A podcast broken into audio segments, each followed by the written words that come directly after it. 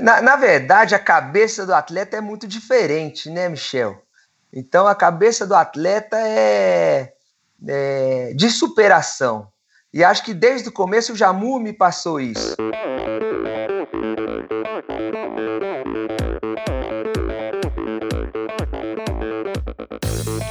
Pessoal, aqui quem fala é Renata Falzoni. Olá, e eu sou Tim Don. Eu sou Jaque Mourão. Olá, eu sou João Paulo Diniz. Eu sou Adriana Silva. Oi, eu sou Mauro Ribeiro. E, e esse, esse é o Endorfina Podcast. Podcast. Valeu, até mais.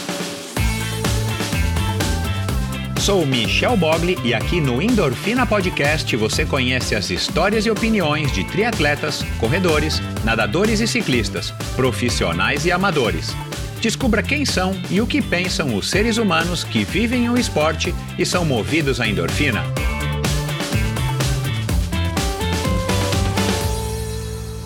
Olá, seja bem-vindo a outro episódio do Endorfina Podcast. Esse e todos os episódios são editados pela produtora Pulsante.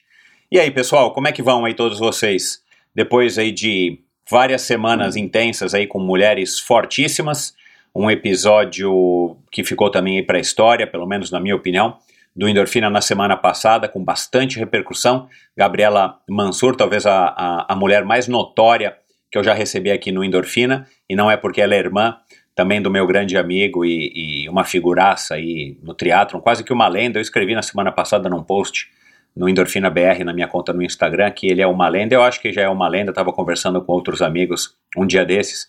Eu acredito que ele ao lado do Pedrão, Pedrão Morgante, para quem aí é das raízes aí do triatlon, sabe de quem eu estou falando, acho que eles são as duas pessoas que desde o comecinho ali de 1990, 89, nunca pararam de treinar e nem de competir, o que eu acho que é uma, uma raridade hoje em dia, pelo menos aqui no Brasil não há ninguém mais é, tão antigo quanto eles e passando por todos esses, todas as fases, né, e todos os, é, os momentos do triatlon nacional, mas enfim, voltando a falar da Gabriela, foi um episódio espetacular. E ela é irmã do Antônio Mansur, mas ela é uma das mulheres mais, é, talvez a mulher mais conhecida, mais notória aqui do, do, do hall de convidadas do Endorfina, do grande hall de convidadas do Endorfina, por conta da notoriedade aí dela, nos papéis que ela assumiu, que ela pegou para ela, e, e, uma equipe, claro, enorme aí por trás, para combater a violência contra as mulheres e para defender o direito das mulheres nesse nosso país que, infelizmente, apesar de ter leis é, consideradas boas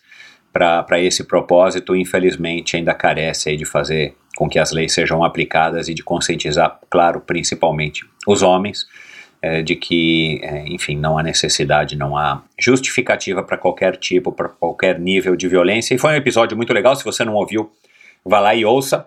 E o episódio dessa semana, o episódio de hoje, né, você está ouvindo esse episódio Agora foi um episódio interessantíssimo, adorei bater esse papo com o Luiz Cata Preta. É um cara aí que eu conheço há muitos anos, a gente chegou a competir junto aí durante uma boa fase da minha carreira. E é um cara que fazia tempo que eu tô para conversar, né, Luiz? Faz tempo que a gente é, a, não chegou a agendar, mas que a gente acertou esse bate-papo e, e, por conta aí da, da, da minha correria no caso, ficou difícil da gente gravar antes, mas é o que eu tenho dito aí, e eu, eu tô aceitando isso numa boa é, quando sai tem que é para é para sair, né? Quando sai tem que sair e aí acaba saindo um bate-papo é, muito bacana, um bate-papo interessantíssimo. Um exemplo desse foi também com a Ariane Monticelli, né? Para quem ouviu o episódio com a Ariane que hoje está na Austrália, foi um episódio que desde dezembro de 2017 eu estou tentando, a gente está conversando e só agora que saiu. Então a mesma coisa foi aqui com o, com o Cata Preta, foi um bate-papo bastante legal. A gente conversou bastante, foi um bate, foi um bate-papo legal porque a gente conversou bem é, foi uma conversa bem livre, bem aleatória, claro, sobre sempre os mesmos temas, né? A história é, do nosso esporte, a história dele principalmente, né? Como é que foi o começo dele passando aí pelo surf, a estreia com uma bike emprestada, ele que foi um atleta aí é, bastante promissor, é, com bastante resultados positivos lá de Curitiba, que agora está tá radicado em, em BH, enfim. Então foi uma conversa interessantíssima. Tenho certeza de que vocês é, vão gostar, principalmente você que curte o triatlon, que está querendo aprender um pouco mais sobre a história dos, do nosso esporte, a história das, das pessoas que fizeram né, essa história, que escreveram essa história. E se você é um triatleta novo, se você é uma pessoa é, que não pratica triatlon, mas eventualmente está interessado, acho que é legal ouvir a opinião de um cara aí que teve uma, uma, uma passagem bem interessante pelo triatlo e opiniões muito legais com relação ao profissionalismo, com relação a aquele momento que você tem que escolher a carreira, né? Sigo é, tentando, arriscando me, é, ser um triatleta profissional, entre aspas, porque naquela época raríssimas as pessoas que conseguiam viver exclusivamente do triatlon, ou eu eu deixo o triatlon como um hobby e vou tentar a carreira e, enfim, né, fazer o, o caminho natural de, de fazer ou terminar, se formar numa faculdade, procurar emprego e sair trabalhando por aí, como é a, a rotina de 99,9% das pessoas. Enfim, então foi um bate-papo muito legal. Na semana passada eu lancei o, o novo site do Endorfina, também um outro, um outro uma outra questão aí que estava engasgada para mim aqui faz tempo. Espero que, que, se você não acessou, vai lá e acessa. Eu tenho acompanhado aí, bastante gente já está acessando, dá para ouvir os podcasts pelo site, é claro. E, e me faça aí o, o, o, sua, o, seu comentário, me dê sua opinião. Eu quero saber o que, que você achou aí desse novo site, se eu tenho alguma coisa aí para melhorar. E aí eu vou lá, falo com o Carlos da I2W e vou tentar fazer a melhora, mas basicamente ele é um site, claro, é um site né, para ouvir podcasts, é um, uma plataforma dentro do WordPress, um tema que é exclusivo para se ouvir podcasts, e lá você encontra também é, informações sobre esse projeto, informações de contato, você encontra os produtos do Endorfina para quem quer apoiar, você consegue ali rapidamente clicar ali num, num botão, alguns botões tem ali ao longo do site para você se tornar um apoiador, é, não só como ouvinte, não só como um replicador, aliás, como eu tenho dito sempre, vou dizer, eu sou muito grato a todos vocês que, que replicam, a todos vocês que espalham a palavra dos meus convidados através desse microfone, desse endorfina, desse projeto. Mas se você pode, se você tem interesse, se você curte esse projeto uh, um pouquinho além e tem condições de apoiar financeiramente, lá agora no meu site ficou muito mais fácil, ficou muito mais intuitivo. Então dá uma visitadinha lá no site, eu convido vocês e convido também para que vocês façam depois seus comentários, suas críticas, suas sugestões, para que eu possa estar tá pensando e, e melhorando cada vez mais o site. E é isso, então vamos agora para mais um bate-papo, mas antes eu tenho que agradecer, como sempre faço aos patrocinadores do episódio de hoje, a Bovem, né, esse episódio é um oferecimento da Bovem Energia, que é uma comercializadora, uma gestora é, e geradora também de energia, assim como para os meus convidados, para a Bovem, energia é um assunto muito sério. É uma empresa sólida e confiável, com profissionais experientes e treinados para lhe oferecer agilidade no atendimento, robustez e competência na condução dos negócios. Saiba mais em bovem.com.br. De energia, a Bovem entende. E esse episódio também é um oferecimento da Supacas a Supacas é uma marca de acessórios de ciclismo que faz os acessórios mais transados, mais casuais, mais legais, transados é boa, né? Que faz os acessórios mais coloridos e casuais do mercado. É uma marca criada aí pelo filho herdeiro do, da Specialized, criada lá em 2010 e que se, é, se tornou notória por conta das fitas de guidão e depois, claro, eles acabaram expandindo aí para depois do sucesso das fitas de guidão, acabaram, acabaram expandindo para as luvas, para as meias, para acessórios como os porta-trecos, para acessórios como o selim. Aliás, eu estou usando o, o selim é, é, Carbon Scorch, se eu não me engano, o modelo, perdão, agora me fugiu aqui, mas um selim muito confortável, daqueles selins é, curtos, mais modernos, né, com vazado no meio e com o acabamento oil slick, tem tanto dos trilhos quanto da, da cobertura de couro, então é bem legal, combina aí com as luvas, combina também com a tampinha da fita de guidão, e muitos podem achar é, que, é, que é frescura e tal, mas cara, é legal você ter uma bicicleta que você curte, que você pode trocar esses acessórios e que você pode também de alguma maneira estar tá personalizando, já que hoje, né, o, com a popularização do triatlo, a popularização do ciclismo, do mountain bike, e as marcas re relativamente limitadas aqui no Brasil, né? Não estou fazendo um, um, comentário negativo, mas a gente não tem tantas opções como é, em outros países, no, principalmente Estados Unidos e Europa. Então, muita gente tem bicicletas iguais, às vezes é só uma cor, ou às vezes as bicicletas são exatamente idênticas. Então, você poder personalizar com uma fita de guidão, é, com suporte de garrafinha e depois fazer a combinação com uma meia ou com, ou com uma luva é uma coisa muito bacana. E a Supacas proporciona isso com produtos muito legais. E é, para que você conheça os produtos da Supacas, você entra no site ultracicle.com.br ou nas melhores lojas do ramo. Do ramo. O site da ultracicle.com.br é o site do Paulo e da Kathleen, que são os responsáveis por trazer a marca Supacas para o Brasil. E numa promoção exclusiva aqui para você que é ouvinte do Endorfina, você tem frete gratuito para compras a partir de 100 reais, exclusivamente para você. Basta utilizar a palavra endorfina no campo do cupom de desconto antes de finalizar a sua compra no site ultracicle.com.br, mas também no site você fica conhecendo quem são, quais são as lojas, se, se há lojas que vendem os produtos da Supacas na sua cidade, no seu estado. E só para citar alguns, algumas das lojas né, que revendem os produtos da Supacas, Center, Center Bike Shop em Hortolândia, Pantera Bike em Muriaé, Multibike em Ribeirão Preto, Biobike em Uberaba, Bike Tech em Curitiba, Pedal Power do meu amigo e convidado Daniel Aliperti aqui em São Paulo e Sport Star Bike também da patrocinadora, de uma das patroc dos patrocinadores do Endorfina Podcast, da Flávia, a Palharini Bikes lá em Londrina, que também é de um grande amigo meu e convidado é, especialíssimo aqui do Endorfina faz dois anos. Aliás, preciso trazer o Palharini de volta, o Luciano Palharini. É, então vai lá, dá uma olhadinha, ultracicle.com.br e passe a seguir a partir de agora arroba supacas com Z, BR no Instagram para você saber todas as novidades, quem é que tem os produtos para revender, quem é que está postando, como é que ficam as combinações. Aliás, o site, o Instagram da Supacas BR no Brasil é bem legal para você ter uma noção aí da variedade da combinação dos produtos é, dessa marca aí de primeiríssima qualidade. E para terminar, lembrando aí vocês que o Endorfina Podcast apoia a iniciativa do Mosqueteiros do Esporte, um site de patrocínio coletivo de atletas. Incentive um jovem atleta profissional e receba, ainda receba, né, de, de quebra, descontos em diversas lojas e prestadores de serviço. Seja você também a diferença na carreira de um jovem talento. Siga Mosqueteiros do Esporte no Facebook, Mosqueteiros do Esporte no Instagram e vá lá no site mosqueteirosdoesporte.com.br para conhecer mais detalhes dessa iniciativa super bacana do Marcelo Sintra, um ouvinte, apoiador, um publicitário e triatleta que teve essa grande sacada. Então vamos lá agora para mais uma conversa interessantíssima, mais um episódio interessante do Endorfina Podcast. Vamos lá. Meu convidado de hoje foi um talentoso triatleta que ao longo de uma década se destacou no cenário nacional e internacional. Em 1994, venceu o famoso e competitivo triatlon do Sesc de Caiobá. Representando o Brasil em 1995, chegou em décimo lugar na primeira prova oficial com vácuo, organizada pela Federação Internacional, a ITU. Em 1996, foi campeão do circuito sul-americano de triatlon, estreou nas provas longas no ano de 2000, na última edição do Ironman realizada ainda em Porto Seguro. Depois de um hiato onde se dedicou às provas curtas e aos negócios, voltou a largar numa prova longa, então em Floripa, para cruzar a linha de chegada em um honroso 14º lugar. Com vocês, o ex-triatleta profissional, o paranaense Luiz Fernando Catapreta. Fala, Luiz, seja bem-vindo.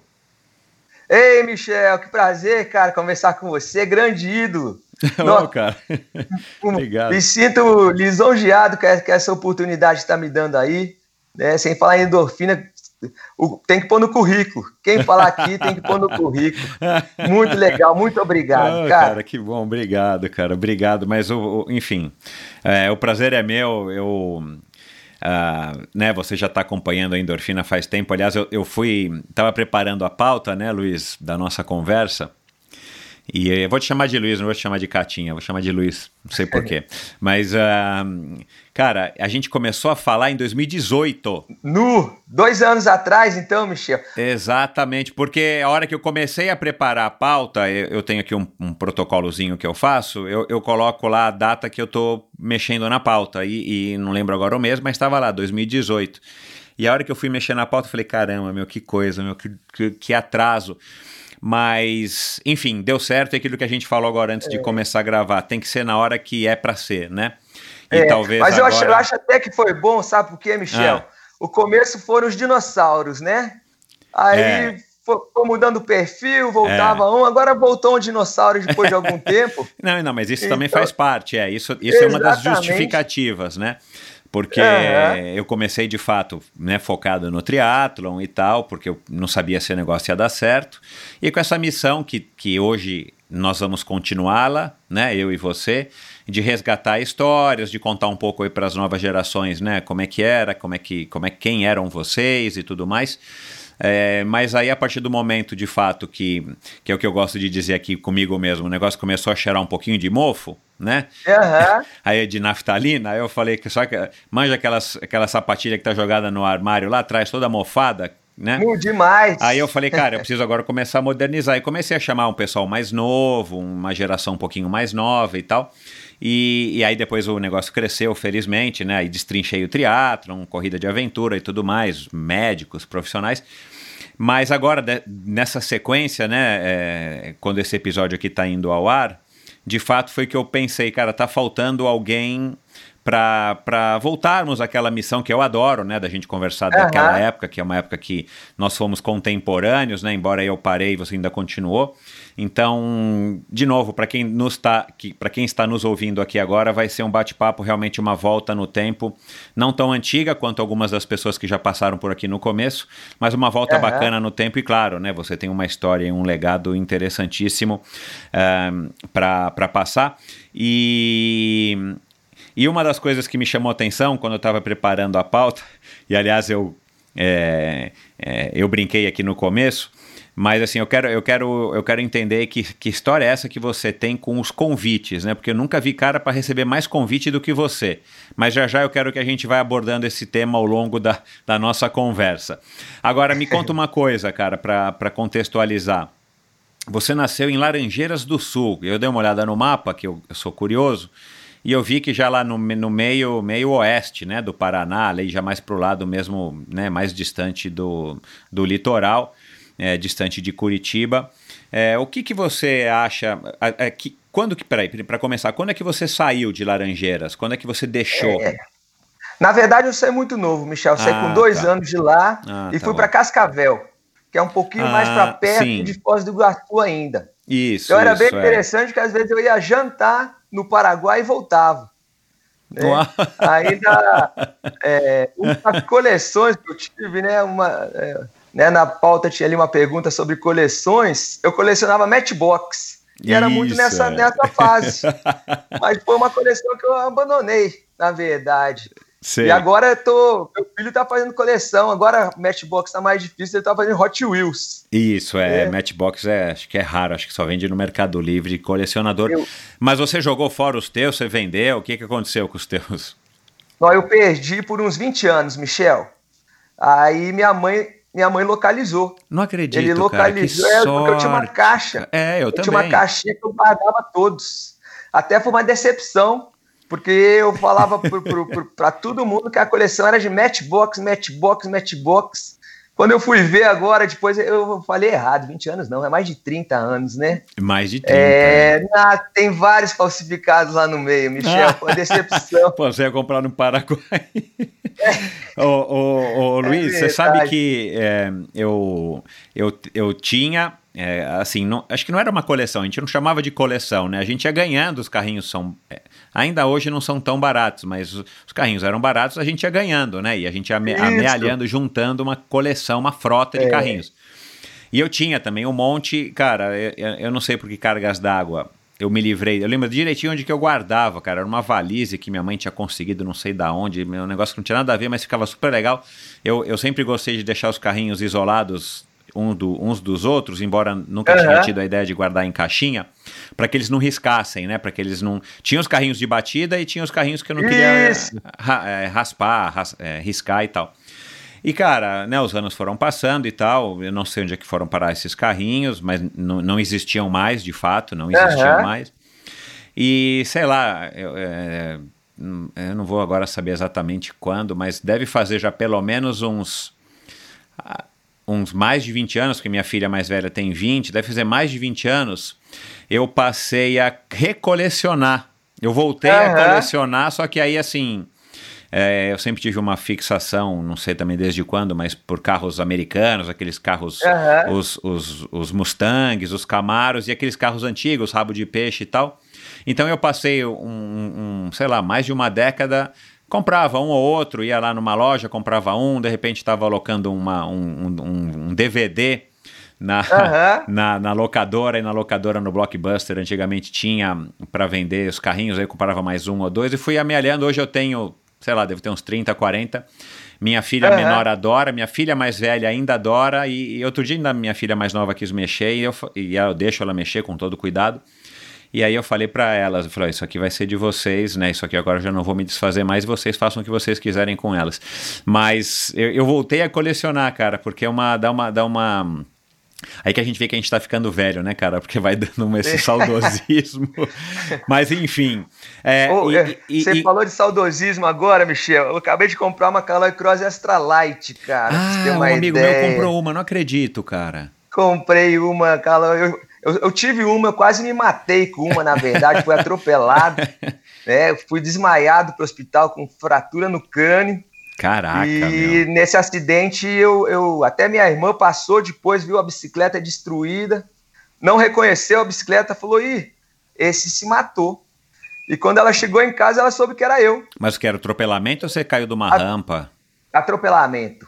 Eita, eu passei, eu, eu a bicicleta ficou um tempo no colégio lá. Aquelas bicicletas não tinham freio, né, Michel? É, o freio era ruim, passei- o freio era ruim. é. Eu passei reto numa rua lá e eu atropelei um carro, na verdade. Peguei Ixi. do lado de um carro Aham. e caí pro outro lado. Então a gente fica saudosista mesmo, que depois de um tempo, falei, não, eu- se eu tiver a oportunidade, vou comprar uma Caloi Cross Extra Light de novo. E você achou? E eu achei, eu cheguei em casa com o maior cuidado, minha filha, papai, bicicleta rosa, que já tinha perdido a anodização, né? Aham. E agora ela usa direto. Que ela legal. usa direto cara, a bikezinha. legal. É. É, eu tenho informações de que a Caloi está para lançar uma nova versão, não sei como que ela será. Não, assim, eu tenho essas informações, pode ser até que seja fake news, mas eu já recebi informações de que parece que a Caloi até está adiando o lançamento por conta da, da quarentena, né? É, um amigo meu comprou uma, não foi a Caloi Extra Light, ele comprou uma Cruiser, e aqui do lado da minha casa, é, não sei se você lembra de São Paulo, aqui na Avenida Santo Amaro, que é uma avenida enorme, eu moro bem no comecinho dela, tem uma loja de bicicletas muito Aham. antiga, Ahm, assim, muito, muito, muito, muito antiga, e o cara vende, bem aqui pertinho, e o cara vende. Eu não sei nem se ele vende, para falar a verdade. Ele deve vender qualquer outro tipo de peça, mas ele tem algumas bicicletas expostas, raridades Aham. importadas e nacionais. É, e eu passei lá outro dia, inclusive, e ainda estava lá. Ele tem lá uma, uma Caloi Cruiser é, e uma Caloi Extra Light que está pendurado no guidão ainda o saquinho com né, o manual que vinha.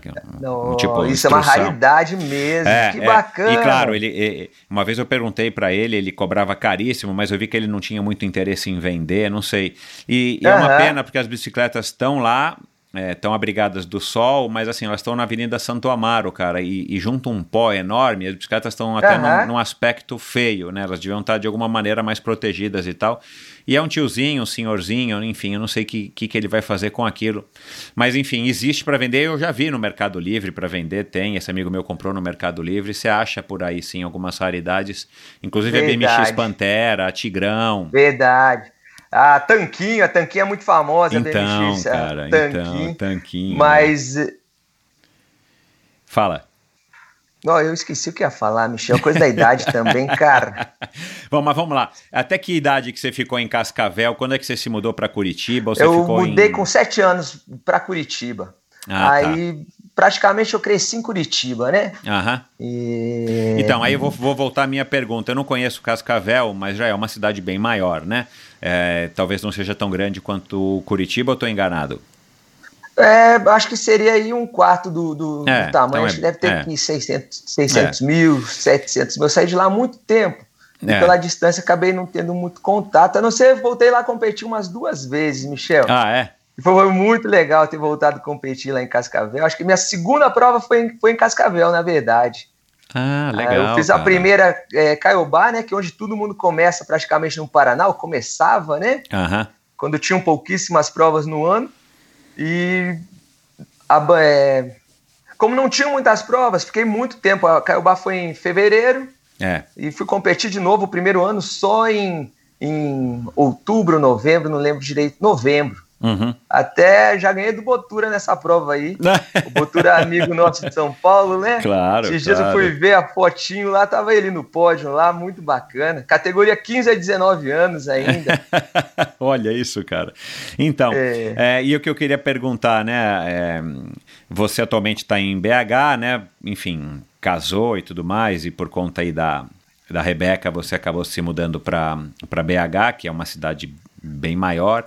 Mas o que que você você consegue identificar assim alguma coisa que você carrega de ter vindo de um, né, tudo bem, você nasceu em Laranjeiras do Sul, uma cidadezinha muito pequena, mas logo se mudou para Cascavel, mas ficou aí na tua primeira infância é, numa cidade bem pequena, né? É, assim, o que que você o que que você acha que você traz dessa, dessa infância É. numa cidade pequena, né? Que hoje em dia é, é de se valorizar, né, cara? Ainda mais né, do jeito que as coisas caminharam aqui no É. nosso país. É, pe- pergunta interessante, Michel, porque eu talvez, pela idade, não tivesse carregado muita coisa, né? Aham. Mas eu acho que minha mãe carregou muita coisa. Né? Que ela Ah, viveu, tá. por exemplo, Laranjeiras até os 17 anos, Uau. Cascavel até 24, 25 anos.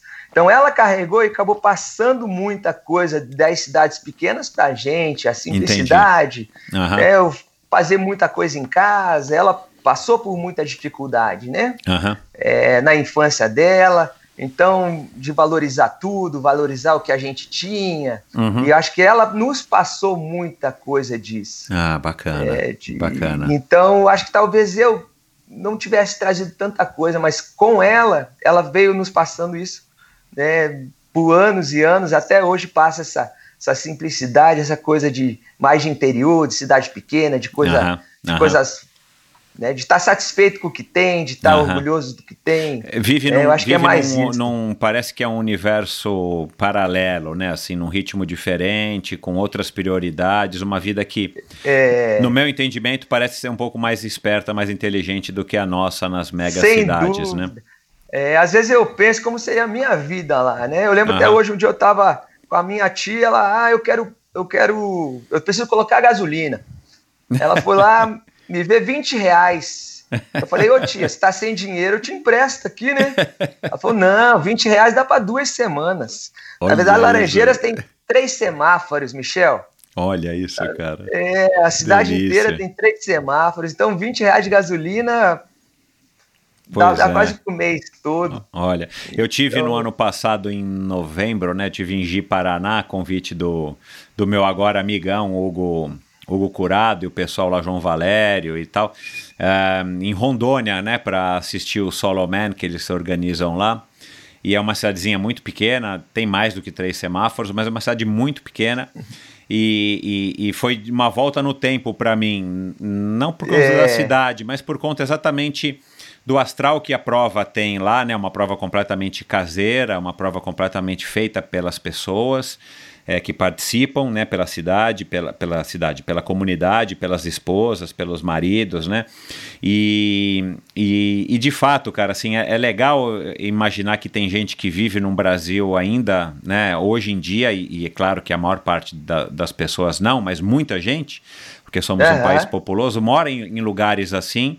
E claro, tem Verdade. vidas e passam lá, claro, viajam, né? As, as pessoas que têm condição viajam, viajam para fora da cidade, para fora do país, mas continuam curtindo e gostando. Assim, eu tenho até um pouco de inveja positiva. Eu também. Que eu É. gostaria de conseguir me acostumar a morar numa cidade pequenininha desse jeito para ter um ritmo, né, pelo menos aí uns 30, 40 km por hora mais lento, para que a gente viva um pouco menos estressado, correndo atrás. A impressão que, que eu tenho às vezes é que a gente está sempre correndo atrás do rabo, né, cara, nas cidades grandes, não sei. É. Eu, eu também não sei, Michel. Eu vi uma entrevista uma vez do Pedro Cardoso, o Agostinho da Grande Família, Aham. morando em Portugal agora, né? Aham. Ele falou: sabe por que o brasileiro é tão desesperado? Porque para ter o básico precisa de muito. É dureza. Né? Enquanto aqui em lá em Portugal, para ter o, o básico é praticamente de graça, né? é. Então, é, às vezes eu penso isso, a gente, para ter o básico, a gente tem que, tem que ralar bastante. é, Então, é, é. é, e isso talvez faz, faz com que a gente esteja sempre nesse, nesse ritmo acelerado, Acelerado, nosso, né? é, é, é. Bom, mas vamos lá. E co- com- como que você. Aí depois você mudou então para Curitiba para fazer o quê? Para estudar? Por que, que você acabou se É. mudando para Curitiba? Na, na verdade, meu pai era promotor de justiça, né? Aham. Então, ele era de Curitiba. É, o primeiro, primeiro trabalho dele foi em Laranjeiras, primeira comarca né, que ele trabalhou foi em Laranjeiras, onde ele conheceu minha mãe. Depois ele foi transferido para várias cidadezinhas pequenas que, pelo, que pela minha idade eu não, não me recordo, né? Aham. E o penúltimo passo era Cascavel, onde a gente ficou mais tempo. E aí ele foi a última promoção dele para Curitiba. Então foi assim que a gente acabou parando, parando Entendi. lá, né? E, e, e, e da onde que surgiu e com qual idade que você descobre que existe o triatlon? Né, você me disse que surfava, jogava handball e tal, eh, mas eu imagino que tudo de uma maneira ainda, né, em- quase que infantil, né, assim... eh, queria que você falasse um pouco disso e, e- e como é que você descobre que existe o triatlon e resolve se aventurar numa modalidade que, enfim, não era tão popular, né? É, é, na verdade é interessante, porque eu era surfista, né? Com 12 anos, meu pai comprou um apartamento na praia. é, e uma vez brincando, que eu achei que ele nunca ia me deixar surfar. Eu falei, ô pai, posso virar surfista? e ele, na maior tranquilidade, pode, pode sim. E nesse período eu já fazia handball. Aham. Então, Curitiba fica a 100 quilômetros do litoral. Eu treinava handball. Até eu, eu brinco que foi meu primeiro treino de triatlo, porque no handball era muito ruim. Sei. né? E quem joga pior no handball vai de ala, que Uhum. é o atleta que mais corre no handball, né? Então, Sim. de 12 a 17 anos, eu só corria no handball praticamente. E finais de semana eu surfava competitivamente. Então eu ficava quatro horas na água, cinco horas, numa caída só. Legal. Então eu acredito que isso foi a minha primeira parte do treinamento, foi isso. E, E, o que e você já sabia nadar para ele te, te deixar já se jogar no mar. sabia isso. É, assim que a gente mudou para Curitiba, a gente morava perto do Clube do Golfinho, clube Aham. antigo da época. Uhum. Então, a primeira coisa, ele nos colocou para nadar. Tinha participado de algumas equipes de natação também, né? Nesse período de, de 10 a 13 anos, participei de algumas equipes de natação. Aham. E isso acabou me ajudando demais no, no, no triatlon depois. Que foi uma juventude que eu não fiquei é, estress- é, entediado né, com os treinos específicos de atletismo, de natação, Sem dúvida. e, e que acabou me ajudando demais. Né, no, no momento que eu conheci o triatlo. E até o triatlo apareceu na minha vida. é, eu passava de, de dezembro, metade de dezembro, até começo de março na praia. E no Paraná não é sempre que dá onda. Uhum. Então, nas, no período que não tinha onda, eu tinha um amigo que gostava muito de correr, pedalar na praia, e um dia a gente viu um cartaz do Sesc Triado de Caiobá. Ah, E vendo tá. esse cartaz, que era a prova tinha acontecido um dia antes, na verdade, a gente combinou. No próximo ano a gente vai fazer essa prova aí. Ah, legal. Na verdade, chamou a atenção porque o triatlon chama atenção, né? Chama Ainda a mais atenção. no 1990, se imagina que eu falando 30 anos atrás. Quem Exato. fazia triatlon era extraterrestre. Exato, é. E a gente viu as distâncias, não era nada muito fora do que a gente fazia, brincando. Aí a gente falou, pô, vamos fazer. E aí acabou que só eu fiz, eu até. Mas você Mano. treinou, você. Como é que foi essa memória para daqui a um ano você lembrar e depois procurar como é que fazia inscrição, mandar fax? Como é, É. que foi? Ô, Michel, eu comecei a correr, Michel. Isso, as coisas foram acontecendo para mim, na verdade. É, eu comecei a correr, correr, e meu pai tinha um amigão que corria, Ah, o. Medeiros. Uhum. Então ele, eu fui na primeira corrida e meu pai falou: Ó, o Luiz correu os 10 quilômetros para 45. Opa. É, é, ele falou: "Ô, é um tempo bom, Uhum. mas garanto que ele foi com tênis velho. Aí meu pai passou vergonha, né? Ele falou: foi, foi com tênis, eu fui com tênis de handebol, né? Nossa senhora. Aí foi mó legal que chegou em casa, meu pai me pegou, me levou para comprar um tênis. Nunca tinha acontecido isso de, de ir comprar um tênis com meu pai. E aí ele, o Medeiros come- me- começou a me dar dicas, me, me, me passar alguns treininhos de corrida, eu comecei a melhor. Então eu passei praticamente o ano todo correndo. Legal. Depois da Passei escola e tal. Né, assim, todo dia, de vez em quando, só É, final de semana. Eu fazia, na verdade, outra coisa que, que eu fazia engenharia civil, tinha acabado de passar engenharia civil. Ah, legal. Aí a, a, a faculdade entrava de greve direta, a gente acabava ficando com muito tempo ocioso. Aham. É, então eu corria né, né, né, né, né, nesse tempo ocioso que a gente tinha. É, o, o- o meu Aí começo foi muito- assim também. Greve na faculdade, a gente sobra tempo, vamos treinar. É, e eu era amigão do Paulo Jamu, que tinha ido para duas Olimpíadas e que ia para a praia surfar comigo. Então Ah, eu já que tinha uma legal. dica de, de corrida, dicas de ciclismo. A natação, que eu não tive dica nenhuma, não. A natação foi, foi no surf mesmo. que eu acabei indo. né? Que pra natação no mar tá bem ok, né? Assim, né? Tá Já- ok. Não, foi, e foi engraçado que largou, largava todo mundo junto, né? Aham. E eu olhava para trás e não via ninguém, Michel. Eu fiquei desesperado.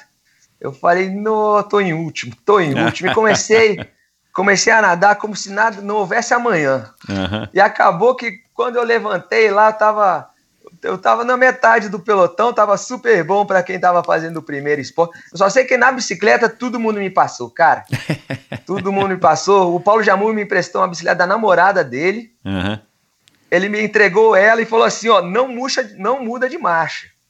Se você... Ele já deixou na marcha certa. Ele deixou na marcha certa lá e falou: não muda de marcha. Se você começar e terminar nessa marcha, tá bom. eu só sei que eu só ouvia esquerda, esquerda, esquerda, esquerda, esquerda. a, a parcial tá lá, saiu da água em, sei lá, septuagésimo, entregou a bike em centésimo, quinquagésimo nono, mais ou menos. Mas eu corri muito bem. Aham. Eu, esse primeiro, eu corri muito bem. Com tênis bom. Aí, com tênis, é, desamarrado, mas bom.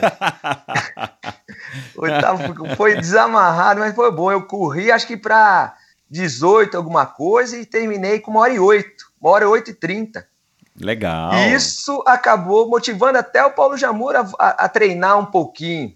Uau. Então ali eu, eu, eu ganhei um companheiro de treino é, com duas Olimpíadas nas costas, com vontade. Isso me ajudou demais nesse iniciozinho aí. De onde que você É. conheceu o Jamur? Do, do surf, da praia? Do surf, foi Ah, do legal, surf. legal. Ele já era um, um ídolo, né, por ter ido para duas Olimpíadas.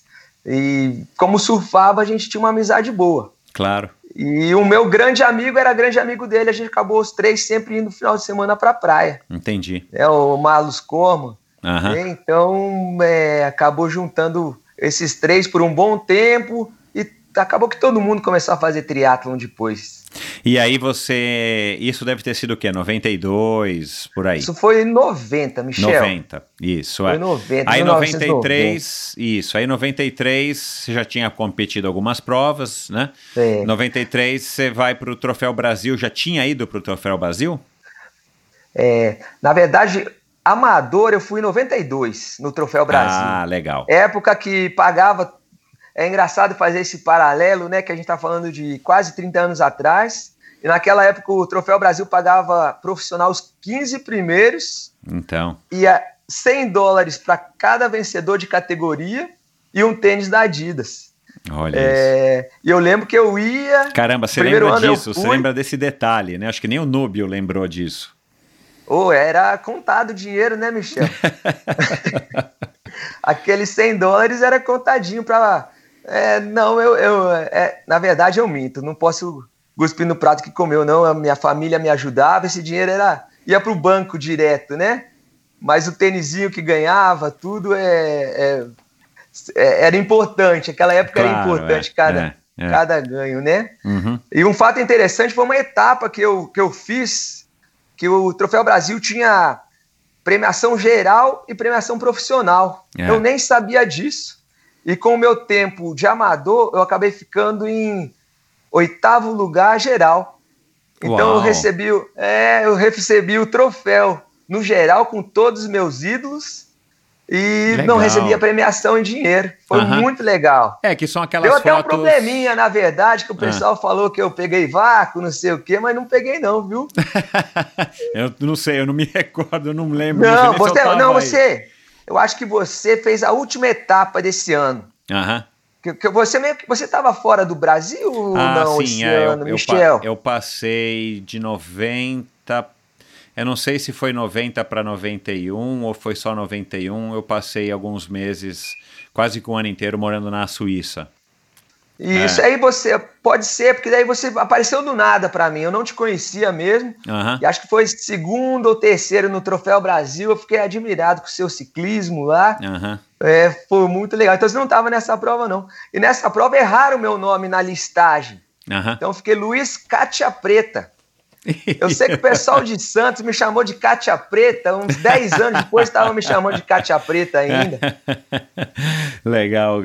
Ah, e, e, e isso 92. E 93 que você foi campeão? 93 eu passei o, no Troféu Brasil, você isso, fala? Isso, é. Não, eu fui campeão amador, né? Isso, é. Da, foi... Da, isso, foi que 92. Você... Ah, foi 92. 93 foi meu primeiro ano profissional. Entendi.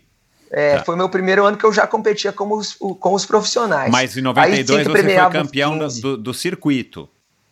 Isso. Eu acho que nem tinha campeonato. Eu sei que eu, eu ganhei acho que quase todas as etapas na minha Aham, categoria. aham. Eu acho que eu, que eu ganhei quase todas as etapas, porque eu sabia dos 100 dólares do tênis, eu precisava deles. Legal, legal, É. legal. Eu, eu contava com, com, com, com os, com os 100 dólares e com o tênis. Cara, Santos, Santos, enfim, né? Eu, eu voltei lá, sei lá, deve fazer uns sete anos para assistir uma etapa. É, eu curti, mas é claro que não participando e, e tendo toda essa memória mais nostálgica, a gente acha que nunca é tão legal. Mas as pessoas dizem que realmente perdeu muito e o número de, de, de participantes e os tempos. Alguém me disse agora faz pouco tempo que parece que no ano passado, 2019, tinha, sei lá, três, quatro homens profissionais correndo, né? É, É. o circuito como um todo, eu não sei se isso é verdade ou não, mas assim, naquela época era onde a gente podia se encontrar, né? Não tinha encontro pela internet, não tinha encontro pelo Facebook, não tinha assessoria, É. não tinha quase outras provas assim, é, tirando uma Caiobá, uma prova lá no Rio e tal, mas assim, era onde a gente se, onde o Brasil se encontrava, né? Pelo menos uh, a maior parte dos triatletas se encontrava. Então era uma grande, uma grande celebração, né? Independente da competição.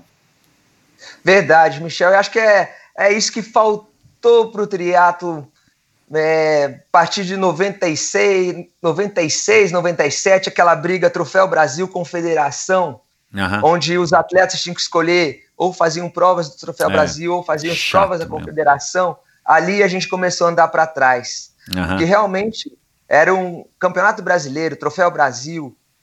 A premiação era até 15, porque tinham 40 profissionais largando. É, né? Então era um encontro de todos os atletas. isso é. E é. você sabia, eh, eu lembro o Maximiliano, que a gente né, competia, eu sabia o que ele estava fazendo antes do quarto, né? No dia antes do quarto, tava lá, ah, eu tô pedalando para tanto, eu tô para tanto. Então, aquela época reunia muito, né? É. A gente ouve muito falar, aquela época tinha não sei o quê, não. Hoje só não tem porque as provas não reúnem, né? É. Então a gente tem 15, 20 excelentes atletas no Brasil. Só que você nunca vai ver eles na mesma competição. É. Coisa que tinha. É. É, isso daí. As Não, provas, tinha as e tinha praticamente toda a prova, né? Caiobá, que você ganhou em, 90, em 94, a gente ia para as provas, né? Assim, você quando você deixava de ir era para algum problema, né? Verdade. Mas você não escolhia, você, você queria É. ir para as provas até porque não tinha um cardápio extenso, né? É. E, e, aí, e aí tinha uma coisa que não sei como é que era para você, você pode dizer, mas já muitas pessoas disseram aqui, Alexandre Ribeiro, Armando e tal, acho que o próprio Maximiliano, o Casadil, que a gente, o, o Jean Marco, né, que é lá de Curitiba, da tua terra, do teu estado, a gente queria ir para as provas para competir, claro, né, para tentar ganhar um Aham. do outro, mas, de novo, é aquilo que eu acabei de falar, a gente, a gente queria também para ter essa troca, né? Que você falou, saber o que estavam fazendo, o que, que era a roda que o outro estava usando, né? O óculos, o capacete, era onde a gente tinha esse contato com uma pluralidade de pessoas que no nosso dia a dia, né, tinha uma quantidade X de pessoas treinando em Curitiba, tinha uma quantidade um pouquinho maior aqui em São Paulo, mas é, é diferente de pegar todo mundo, praticamente do Brasil inteiro, é, e juntar numa, num final de semana numa prova, né? É verdade. Não é você, você falando isso, me recordo de cada coisa que eu descobri no dia antes da prova. Ironman 2000. Eu fiquei no quarto do Roberto Lemos, né? Você já Ah, entrevistou ele. É, já, grande Roberto. Pô, ele era macaco velho do Iron Man, cara. Eu tinha caído de paraquedas lá. Eu lembro que a hora que eu vi que ele tava, ia levar Advil, eu falei, meu Deus do céu.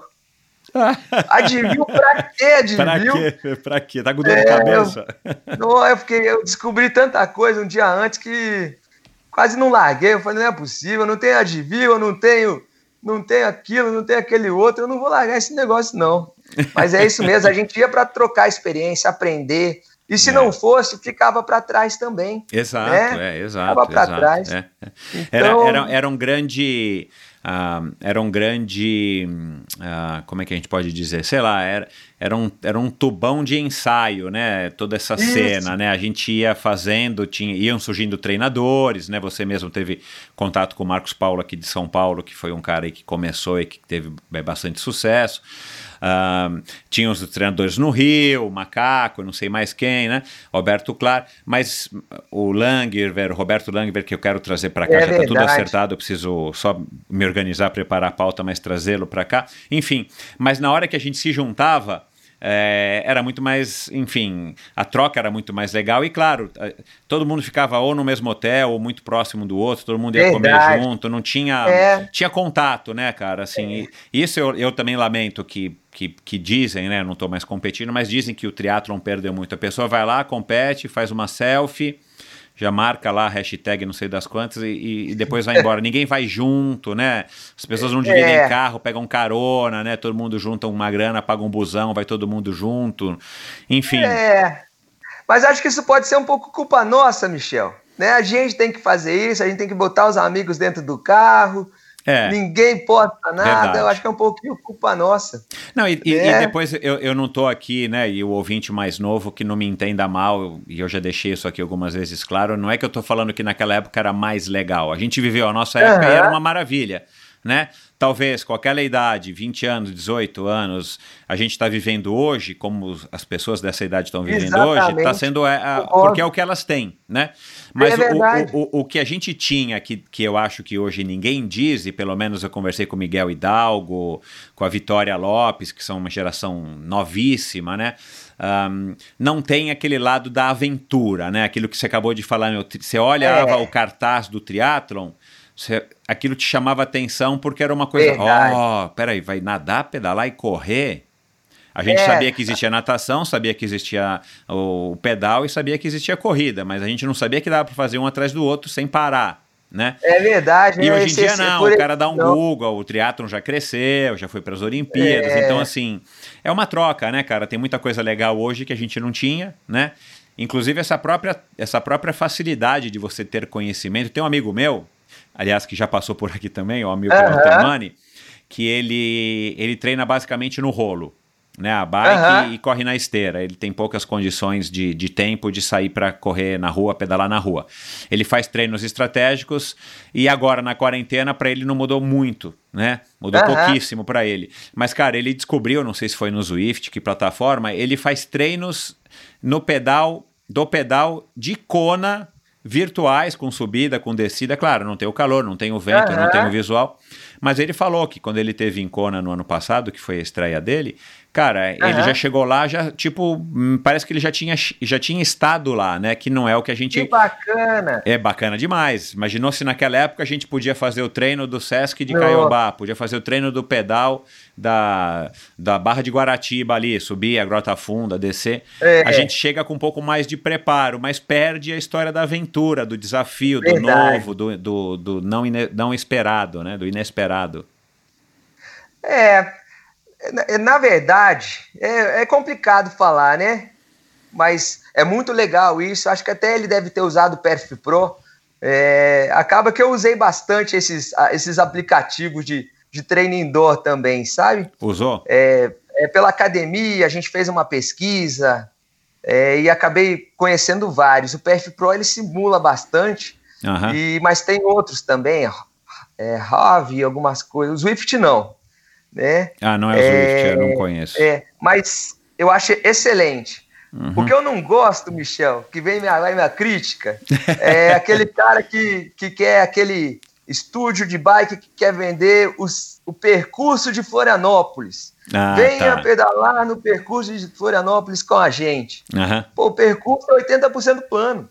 Uhum. Não precisa. Né? Aham, Não aham. precisa descobrir o percurso de Florianópolis, que é 80% plano, não.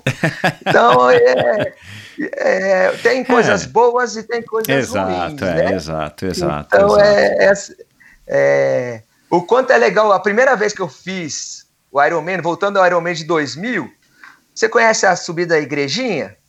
Sim, sim, eu, eu tive. Ô, Michel. É, eu tive lá uma vez só, em 2001, né? no- quer dizer, ano passado eu tive lá, mas eu não, eu não fui pro percurso, mas eu, eu conheço sim a subida da igrejinha. É, foi exatamente em 2001 que foi o primeiro ano de, de, de Florianópolis, né? É. Ô, eu tava correndo, o caminho tava indo pra subida da igrejinha. Eu falei, não é possível que vai subir aquilo ali, não. Eu já tava morto. Eu falei, não é possível, vai ter um caminho do lado, vai É. ter uma estradinha do lado, né? Imagina quando hoje alguém ia para Florianópolis sem saber que existe a subida da igrejinha, né? Pois é. A, a antiga, né? Porque agora nem passa não mais, mais, lá. é, agora não tem mais. É, mas eu fui, larguei a prova sem saber que existia a subida da igrejinha, para você ter uma ideia. Agora, Então, a, a- tua, a tua estreia em Ironman foi 2000, ainda em Porto Seguro, que foi o último ano, né, ainda do Gia Madruga, Pão de Açúcar, antes do Galvão pegar com o Núbio e virar, enfim, essa mega, mega Isso. prova do, do, de Floripa. Eu já estava. Eu me aposentei no triatlo duas vezes, na verdade, né? Aham, Então, em 2000 foi praticamente minha primeira aposentadoria. aham, E eu falei, ah, vou fechar com chave de ouro. 2000 em Porto Seguro. é, Não era aposentadoria, era a última ficha também. Né? Eu era patrocinado pelo Pão de Açúcar. então eu Isso, é. Eu vou investindo em provas longas. claro. né? Investir Se você tivesse um longa. resultado bom, imagino que você teria, tenta, Ex- enfim, um- seguido por mais tempo. Exa- Ah, exatamente. foi o que eu é. imaginei, é. Exatamente. E o resultado não foi bom e acabou que, que os contratos que eu tinha com o Pão de Açúcar, e tenho a muito agradecer ao Pão de Açúcar, mas eram contratos muito curtos, Aham. né? De cada, é, renovava cada seis meses. Isso. Então, cada seis meses eu tinha que estar fazendo por merecer renovar. E num desses períodos de seis meses eu tive uma contusão um pouquinho mais grave que acabou, a- acabou me, me saturando, né? Uhum. E acabei aí me dedicando um pouquinho mais, bem mais para o treinamento. Aham. né? Você e depois achou... o Lauter Nogueira com a- o Brasil Telecom acabou me resgatando. Foi até uma história engraçada que eu nadava muito bem em onda. Teve uma provinha de short triatlon no, no, em Palmas do Arvoredo, pertinho de, Florianó- de Florianópolis. Aham. Eu fui, eu nadava muito bem, pegava jacaré muito bem, acabei saindo junto com um atleta muito bom, chama lá do sul, que era Erickson Pereira. Aham. E eram 10 voltas, Michel, de 2 quilômetros. Uau. Era um percurso muito curtinho e eu fiquei de roda nele durante as 10 voltas, Michel, envergonhado, eu estava envergonhado. E eu já tinha na minha cabeça que, ó, eu não, eu não tenho, eu não tenho condição moral de ganhar essa prova dele. Aham. Só que o que aconteceu, ele errou as contas e Ai. deu uma volta a mais na bike. Uhum. Então, quando a gente chegou, em vez de estar em primeiro e segundo, a gente estava, sei lá, em nono Hum. e décimo. Nossa. E aí acabou que eu corri, corri para o que eu consegui e ganhei a prova. Uau. É, porque eu acabei falando, ah, agora não adianta deixar o Erickson ganhar também, porque, pô, não, não, não vai aliviar em nada, né? Vou ver o que eu vou chegar. E eu ganhei. E vendo os resultados, o Lauter olhou e falou, ué, você tá aposentado ou não? Eu falei, ah, tô, tô aposentado. Daí ele falou, o que, que você acha do contrato de quatro anos na Brasil Telecom? Opa. Eu tinha contrato de seis meses, vai me oferecer um de quatro anos? Olá. Eu volto agora, né? Desaposento agora. Viu? E acabou que deu certo, a minha contusão continuou. Aham. É, acho que eu fui um dos poucos atletas que, que encerrou o contrato de patrocínio com o patrocinador. Eu cheguei para eles e realmente falei que não, que não tinha condições de atingir o, de dar o retorno que eles queriam, né? Aham. E acabou que eles até me mantiveram como, como treinador da equipe Brasil Telecom do Paraná e Santa Catarina. Então, para mim, legal. foi bom que abriu mais portas no, como treinador na, na, naquela época. Aham. Ah, você, você se formou em educação física quando? Eu me formei em 90, e- não, 99 eu me formei em engenharia. eu me Isso, formei é em porque você 2000, falou engenharia. Ah, tá. 2005, 2000. Eu fiz faculdade de engenharia entre 90 e 98. Aham. Eu levei oito anos para me formar em engenharia, Michel. Eu quase Mas- fui jubilado da faculdade lá. É, E aí, quando eu acho que eu fiz educação física entre 2001 e 2006, mais ou menos. Entendi. Esse período. Entendi. Ah, agora, é, quero, quero voltar aqui, que eu fiz uma anotação enquanto você falava. Você, você quando largou o Ironman é, de Porto Seguro, né, patrocinado pelo Pão de Açúcar no ano de 2000, que você, enfim, imagino até que tenha sido um acordo lá com o, com o Hélio Takai, com o, com o Márcio De Luca, não sei, é, de fazer a prova. Você realmente achava que você poderia ter um resultado bom porque pensar assim, né, que você vai largar uma prova, né, de Ironman, entre aspas, com uma obrigação de ter um resultado bom, por melhor que você já tivesse sido, né, e aí a gente, enfim, passou aqui rapidamente aqui na introdução, mas, né, um décimo lugar lá em Cleveland, né, que, que foi que foi prova também que o Casadil participou e tantos outros brasileiros, campeão do circuito sul-americano, enfim, é, campeonato, campeão do, da- do circuito sul-americano, bom, já falei, campeão brasileiro, vice-campeão brasileiro 97 98, você tinha um currículo muito bom, né? Mas você achava de fato que é, você sendo campeão em olímpico, em provas curtas, né, short olímpico, e você estreando no Ironman em Porto Seguro, você iria ter um resultado bom? Você tinha essa confiança? Você treinou para isso? Acho que você deve ter treinado o quê? Com o Marcos Paulo? Ah, Não, eu, na verdade, Ah. eu treinei com o Mero Cachel. ah, um- olha lá, Comero Cachel. um- é, uma pessoa sensacional, devo demais a ele. É, eu É. preciso trazê-lo aqui, meu. Também, viu? Uma É. pessoa interessante, assim como o Paulo Jamu também. É. Pessoa que tem muita história para contar. É. Mas eu enfim, achei você que eu largou, ganhar a achei- prova, Michel. Ah, largou confiante nesse nível. Não, é pelos treinos. Na verdade, Sim. eu lembro até hoje como eram minhas semanas, Michel. Segunda-feira eu fazia uma transição 60-21. É, Terça-feira eu fazia 100 km de bike. Quarta-feira, longão de corrida. Quinta-feira eu fazia 120, 140 de bike. Sexta-feira eu aliviava e sábado era outro longão. Uhum. Então, e os, os treinos que eu fazia eram muito bons, muito bons mesmo. Legal. Mas treino é treino, jogo é jogo, né, Michel? Nossa, eu sofri demais naquela prova. Aham. Sofri demais. E mesmo. você consegue identificar qual foi o, o erro? O que que, o que que faltou? O que que sobrou? Sobrou empolgação na bike, você se empolgou e, e É, pegou na Eu corrida? acho que. Michel, não sei. Eu- faltou, sobrou empolgação, sem dúvida, né? Sobrou é, estratégia errada, né? Mas se a gente. Talvez eu não tenha mesmo as fibras necessárias para aguentar é, um.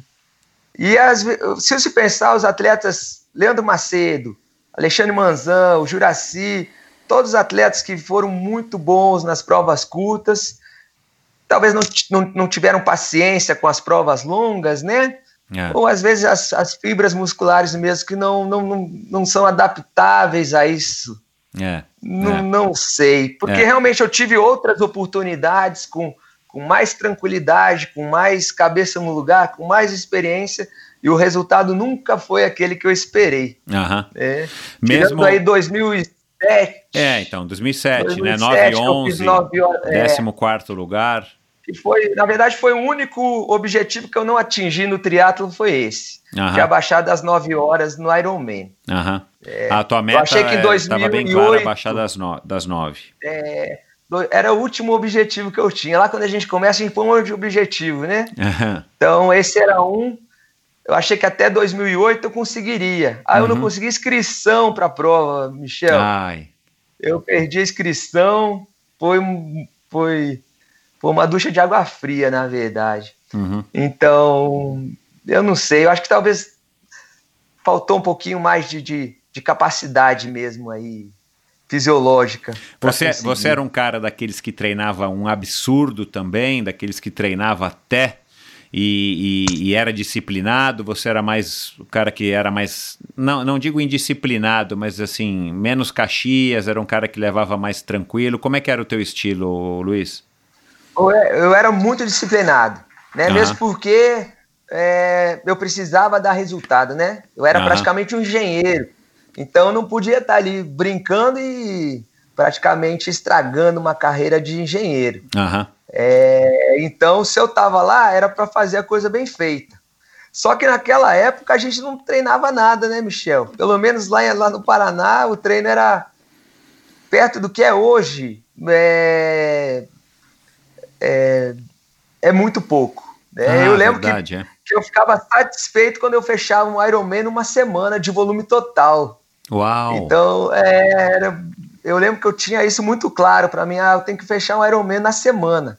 Nossa, então eu pedalava tá. lá 50, 40 e 90. Uhum. Né? Fechou 180, tá bom. Entendi. E a gente, pô, minhas longas, muitas semanas eram de 70 quilômetros. Uau. Então, é, eu acho que eu poderia ter treinado muito mais. Uhum. Né? Tá certo que junto com, com, com uma faculdade de engenharia não era tão fácil. É, então, isso. Mas é. realmente eu levava com uma seriedade grande, né? Uhum. Então hoje olhando para trás, eu acho que podia ter treinado mais, uhum. mas aquela época eu não, não, não sei dizer, não, não, me recordo como é que era a minha semana para para poder estar tá sustentando um pouco isso. Uhum. É. Você, você foi, você foi é, patrocinado por muitos anos nessa tua carreira, principalmente desde, desde esse comecinho aí, 93, 94, uh, ou os patrocínios eram mais apoios e tal, você não chegou a viver exclusivamente do triatlon, né?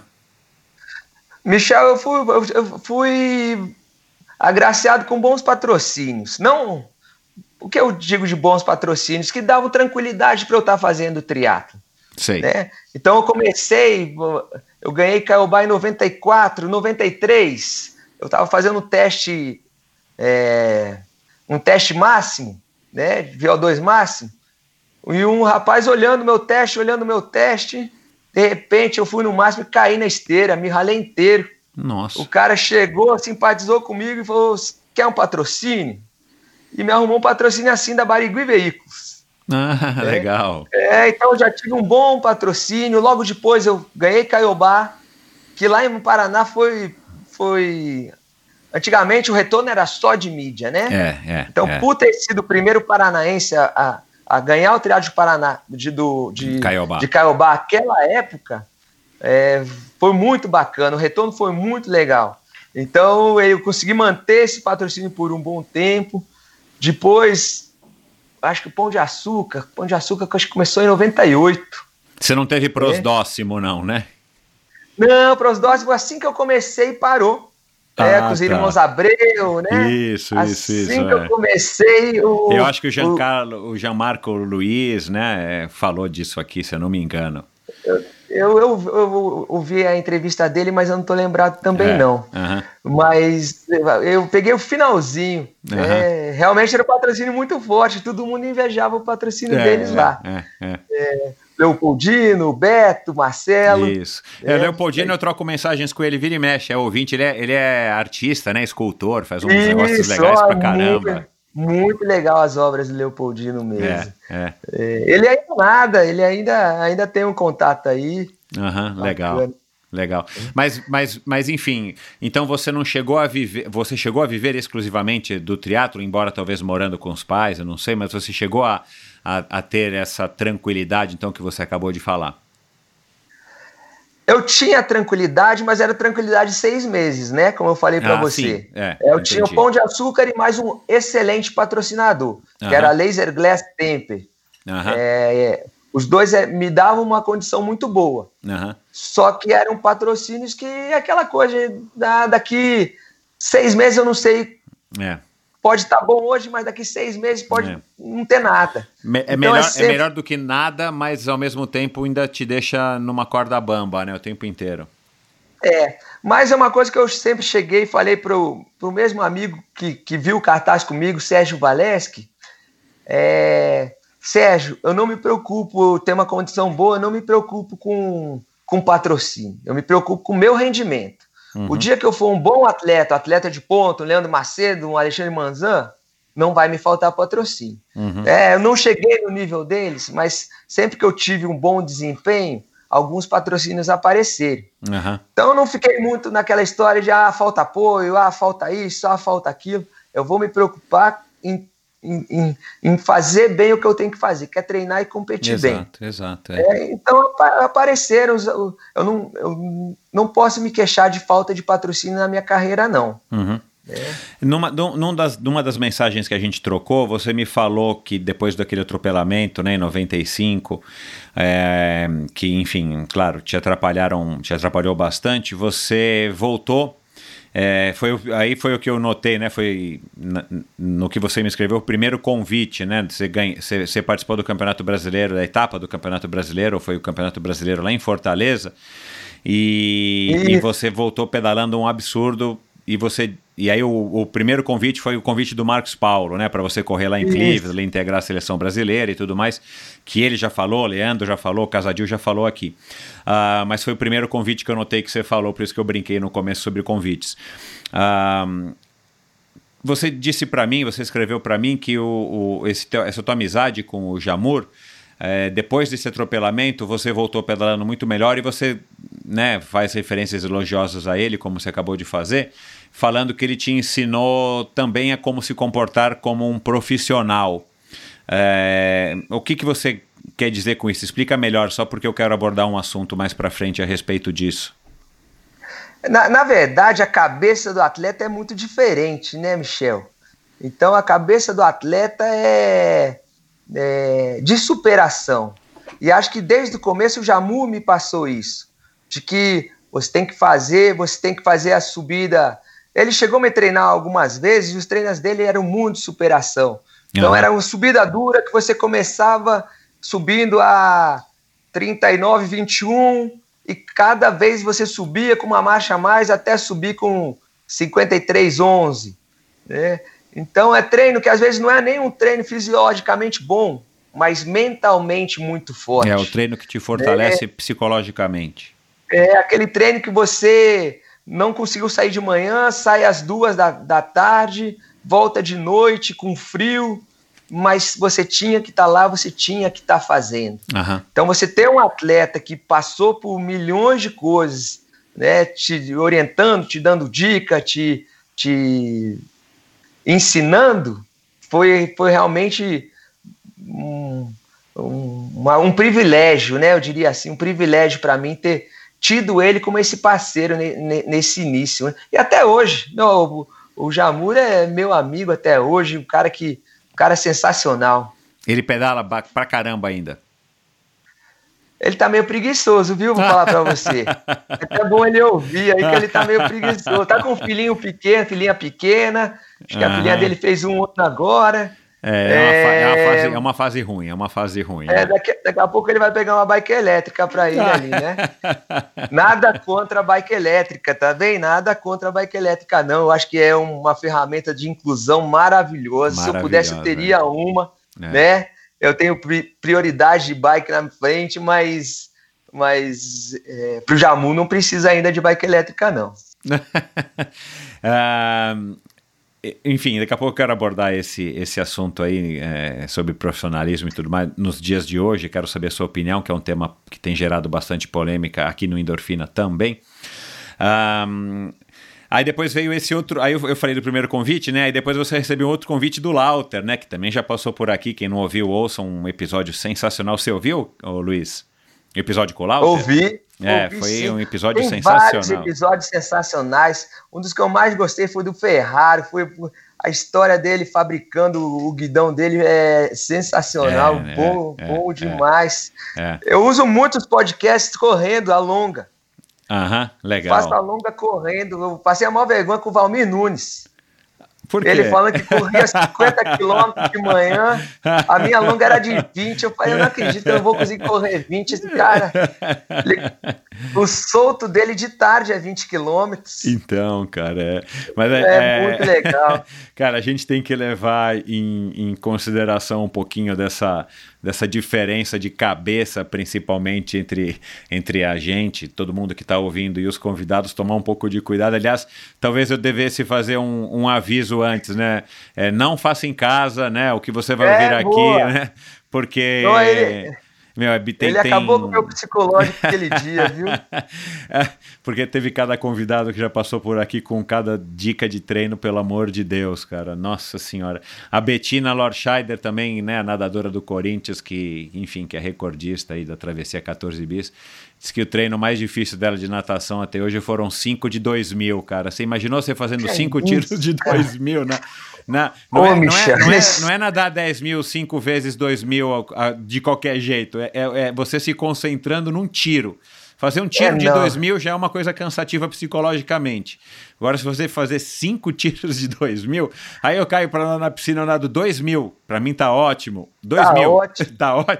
Cara, eu fico pensando, mas- meu, cinco, fazer, eh, fazer cinco vezes isso, fazendo força, né? Tipo, empurrando na virada e, e, meu, tá louco, cara. Então a gente tem que, é. a gente tem que fazer uma, enfim, tem que tomar um pouco de cuidado, porque senão a gente se desanima mesmo, cara. Mas tem que tirar o chapéu para essas pessoas, né? Tem que tirar É, o chapéu mesmo. é, é. O, Pô, o que eu acho, É uma só- superação absurda. É, não, o que eu acho, sabe o que que eu acho que aconteceu com, com essa história da facilidade da comunicação? A gente, a gente que eu digo todo mundo eh, que está interessado por conta de Facebook, Instagram e tudo mais, a, a própria internet, a gente fica sabendo de mais coisas, né, que talvez na nossa Aham. época já existissem, né, é, outras maratonas, né, só que agora a gente fica sabendo muito mais rápido, uh, no nível mundial, vocês ficam sabendo o que um cara na Itália, na Rússia, em, sei lá, né, na Austrália está Aham. fazendo. E, e depois, é claro, né? é, Eu acho que isso é o que gera o, o tal do flow, que de vez em quando eu cito aqui, que assim, aí o cara fica sabendo que o outro correu.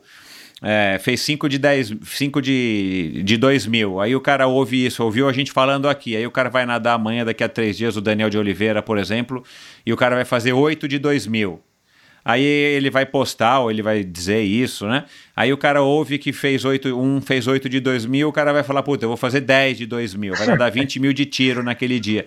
Então, assim, a coisa também vai se retroalimentando e muita gente não consegue, né? Porque, enfim, É. não é fácil, mas acaba surgindo uns, uns pontos fora da curva, né? Você ouviu falar Aham. naquele cara que eu já comentei aqui em alguns episódios, um nadador chamado Ross Edgley, um britânico? Você olha ele no Instagram, as imagens dele fora da água, o cara Aham. parece um lutador de MMA. Bem forte. Fortão. É, Aham. aqueles caras mais compactos, atarracados, né? Assim, um cara que dá até medo, com uma barbona e tal. Pô, Aham. o cara nadou ah, ao redor da, da Grã-Bretanha, né? Das ilhas britânicas inteiras, assim, né? Foi até o norte. Eu ali, lembro de Escócia. você ter falado. É. O cara- o cara ficou nome eu não guardo muito é. bem, não, mas a história eu tô, eu tô recordando. Ele ficou na- ele nadou durante 120 dias ou 150 dias. Ele ficou na horizontal. Ele, ele não ficou nem sentado, porque ele Isso, saía do barco, ficava saía da água para descansar um pouco, deitava no barquinho, é, não pôs o pé na terra, não ficou em pé. E o cara fez isso, cara. E, e- e não é um nadador, né? Assim, ele veio do polo aquático, mas não é o Michael Phelps que, que vai ter dificuldade para fazer isso. Mas você, sei lá, você fala, bom, é um nadador, o cara é Michael Phelps. Não, o cara é um tipo um, um lenhador que fez isso. É, eu não sei se existe um feito mais difícil do que esse, né? 120 dias, 150 dias nadando sem parar, é, parando o mínimo possível. Mas assim, a gente fica descobrindo coisas que você fala, meu, É. a gente tem que pôr um freio, porque senão a gente vai se matar, né, É. cara? Eu, Eu- não, porque eu, eu já saí dessa faz tempo, mas. Eu agora mesmo tô- eu fiquei sabendo uma menina que tá fazendo 100 maratonas em 6 dias. 100, 100 maratonas em 100 dias. É- Nossa senhora, é vai dobrar de lá o fazer. Jim Carnazes, é. É ruim de ficar sabendo disso também, viu? Não, eu gosto de ficar sabendo, mas assim, ah, ainda hoje, por mais que eu esteja parado de competir faz muitos anos, mas assim, a gente fica com aquela pontinha assim, tipo, putz, né, uma espécie de uma inveja aí Branca. boa. É, uma inveja branca, tipo assim, pô, eu queria tentar fazer alguma coisa assim, mas a gente admira, né, essas pessoas. Tá Aham. louco, meu. É, é. É, mas é, o legal, acho que é, é, é os dois lados. Eu, como não tenho muito essa vaidade, o que eu faço é um pouco o, o contrário. Às vezes eu tô, eu tô sem nadar desde, pô, desde novembro do ano passado, Michel. Minha academia tem piscina, só não tem horário para mim. Tem horário para todo mundo. Puta, casa de ferreiro espeta de pau, meu Deus do céu. Eu entro na piscina, dá 500 metros, meu braço incha, eu começo a dar risada, porque é uma sensação que eu, eu nunca passei na minha vida. Dureza. Então, às cara. vezes, eu posto esse treino exatamente para a pessoa ver que não é só os 5 de 2 mil. Exato. Às vezes, é os exato. 500 metros foi difícil para aquele cara também. Exato. É, o- exato. às vezes tem um cara que se admira e tá falando que 500 metros é difícil. É, então, às vezes, é, eu faço questão de, de postar os treinos ruins mesmo, É, que tá é. ruim, mas vai ficar bom. Isso. Então- É, o, o, o- o que eu acho, Luiz, eu acho assim, eu também não tô, tô bem longe do, do auge da minha forma, não tô 100% fora de forma e agora, por conta da quarentena, já tô há três meses sem nadar, nunca tinha ficado tanto tempo sem entrar numa piscina. Mas já já a gente vai voltar. Ah, é, é você ter essa tranquilidade de que a, a- tudo na vida acaba sendo um- são ciclos, né? Então, assim, se agora a gente está Exatamente. fora de forma, pode ser que daqui a um mês, daqui a dois meses, daqui a seis meses, daqui a um ano eu esteja em forma de novo. E assim vai, né, cara? Então, assim, se a gente tiver essa serenidade, que talvez quando eu tinha 20, 22, 23 anos, é, eu não tinha essa sabedoria, porque eu não tinha essa vivência, a gente queria estar sempre na ponta da- dos cascos o tempo inteiro, né? Verdade. Era aquela fome, medo de aquela não pressa, voltar, medo de não voltar, é. Se você pulasse um treino, você já achava que você era um preguiçoso, então, putz, então aí eu vou começar a furar treino, e na verdade É. a gente descobre que, cara, você pode ficar três meses sem nadar, eu tô super tranquilo, queria estar nadando, é, Aham. mas, cara, eu vou voltar, que seja daqui a um ano, sei lá quanto tempo, e eu, eu não vou voltar a nadar super bem, mas assim, eu vou voltar pelo menos no que eu tava, né? E quem Isso. sabe ainda consiga melhorar se tiver algum objetivo, alguma coisa. Enfim, a gente vai. A, a, a- idade tem algumas coisas que são é, boas, como essa, por exemplo, né, cara? Da gente ter essa, um pouco mais dessa serenidade, dessa tranquilidade, né? Você. Você. Ah, a gente está conversando aqui muito sobre o, sobre o passado, né? E você disse que na tua, na tua carreira como triatleta você acha que só faltou essa história do Ironman sub-9, né? Então, para você, você, você, quando você se aposentou pela segunda vez de fato, para você foi um, assim, um, você se aposentou tranquilamente. Como é que foi a transição? Porque você não foi uma transição abrupta, né? Você já tinha começado com a sua assessoria Isso. esportiva. Aí eu imagino que você tenha deixado um pouquinho de lado a hora que o Lauter te chamou, não foi isso? Aí daí- Exatamente, é, eu abri mão de, de, de algumas coisas, né? Isso. É, eu fazia alguns treinos de corrida junto com com com o meu aluno, e acabou isso eu acabei diminuindo, né? Aham, aham. É, mas posteriormente acabou voltando, foi, foi bem tranquila a aposentadoria. E na verdade teve uma competição que me Uhum. Porque manteve... você conciliou né, a carreira de, a- de triatleta com um pouquinho de, de, de professor, de personal, enfim, com a, E, ca- é. com a, com a E, CPE. a- e acabou que eu treinava muito. com- eu tinha uma equipe de meninos, né? Aham. De, de adolescentes. Aham. Que era muito bacana, um trabalho muito bacana que eu fazia de, de 10 a 16 anos. Né? Eu treinei o Guilherme Manoc, que participou dessa equipe. Uau, É. que legal. Mas, mas já no triatlon ou era, sei lá o que, corrida ou natação? Não, ele tinha, no triatlon já, ele era Que legal. muito novo, acho que tinha 16 anos que ele começou. É, era uma equipe super forte. Então, eu nunca abandonei. Tanto é que por anos eu fiz os Jogos Abertos de Santa Catarina, que é uma Entendi. competição que, que, que reunia antigamente. Era uma das provas mais fortes do Brasil, era os Jogos Abertos de Santa Catarina, 2004, 2005, 2006. Então eu sempre me mantia é, é, ativo pensando nessa prova. Né? Entendi. Então foi muito tranquila a, a, a aposentadoria, foi uma aposentadoria mu- muito sossegada. Na verdade, eu que não é um privilégio também, né? Que é um privilégio. Sem dúvida, Michel, É, sem dúvida. É, a minha também foi. É, aí, aí, de repente, você recebeu um terceiro convite que você citou para mim, que foi de ser é, técnico, um convite para ser técnico da equipe feminina do Centro Nacional, que não existe mais, é, de treinamento de triatlon, isso em 2007. Que aliás foi lá que, você, Isso. que lá que você conheceu a, a sua A esposa, a Rebeca. Ah, esse foi o terceiro convite que eu anotei aí que você me escreveu. Ah, é, você tinha feito já o Ironman, né, 2007, com esse 14º lugar, 9 horas e 11 e tal. Você terminou ele satisfeito ou você terminou ele tipo, assim, tipo descontente, chateado, não, eu queria ter feito abaixo de, de 9, não vou mais voltar, agora que eu vou parar. Como, como, como é, que, como é que foi essa, essa reação ao, ao Ironman 2007 e ao mesmo tempo eh, que, que para mim foi um super tempo e foi uma super colocação, né? para você aceitar o convite de ser técnico da equipe feminina do Centro de Treinamento de Triatlon? É, na, na verdade, as coisas começaram um pouquinho antes. Aham. O, o convite aconteceu em fevereiro. Ah, um pouco, bom, Tanto antes é do que a, Ironman. a é. seleção das meninas foi em fevereiro. Creio que final de fevereiro. Aham, Então, até o, o convite foi, foi feito em dezembro, janeiro, foi feito. O convite não. É, não, né? Na verdade, esse foi o convite. Para a Colômbia que foi, que foi, é, foi mandado o currículo e foi selecionado. Né? Ah, Mas, tá, porque você então- escreveu o convite para a Colômbia também, seria o quarto, entendi. Mas vamos É, falar desse, é. é. E mas então eu tive tranquilidade, eu já sabia que em agosto, que é onde começaria o, o, o, o projeto do CNTT, do Centro de Treinamento, eu já estaria mudando. Então esse primeiro semestre foi um primeiro semestre de, de delegar coisas, de passar para os outros, de organizar minha vida, que a princípio era seis meses. Né? Ah, Na minha tá. cabeça eu iria em agosto e em dezembro eu estaria de volta. Aham, Então, para encontrar as coisas do jeito que eu ia deixar, é, eu sempre, como surfista, eu sempre quis mo- morar na praia.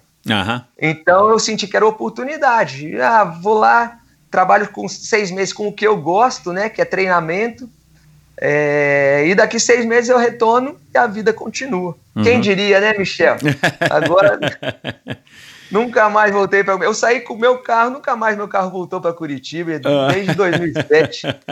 É, então eu tive essa tranquilidade, mas eu terminei feliz com o meu resultado, entendi. né? Então, com então muita, com muita confiança de que eu poderia fazer melhor. Claro, Eu tinha você vê, confiança que eu podia, mas eu fiquei muito feliz com, com, com- com o que eu Que fiz bom, aquele é, ano. porque- fiquei feliz. Porque é um, é um tempo respeitável, né? É. Naquela época também, eh, ainda é um tempo respeitável hoje, mas naquela época um pouquinho mais. 14 lugar excelente, né? Uma prova super competitiva.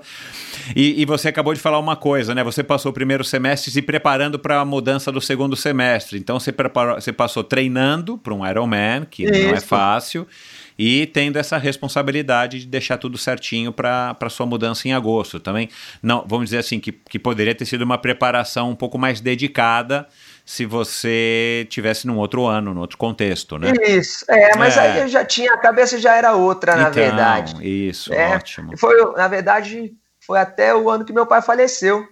Então, Caramba, lembrando lá, agora, você vê, é, né? teve, teve, não foi um começo de ano muito tranquilo, não, Pois é. recordando agora. Foi um Então, começo de ano mais conturbado. pois é. É. Pois é. A gente vê amador treinando hoje, pelo menos os que eu acompanho lá no Clube Pinheiros, talvez de uma maneira mais séria ainda do que o que você conseguiu fazer, né? Porque ah, as pessoas hoje, os amadores, você sabe muito bem, tem amador que treina assim, como se fosse profissional, né? Só não tem o resultado de um profissional. Verdade, Né? verdade. É, bom, Os tempos aí- são surpreendentes, né? Dos amadores hoje, o tempo é surpreendente. É, é, o que aconteceu é que o amador melhorou muito e o profissional raliou, né? Não que o profissional É. não esteja bom, mas tem poucos profissionais e tem muitos amadores que eventualmente até poderiam ser profissionais, né?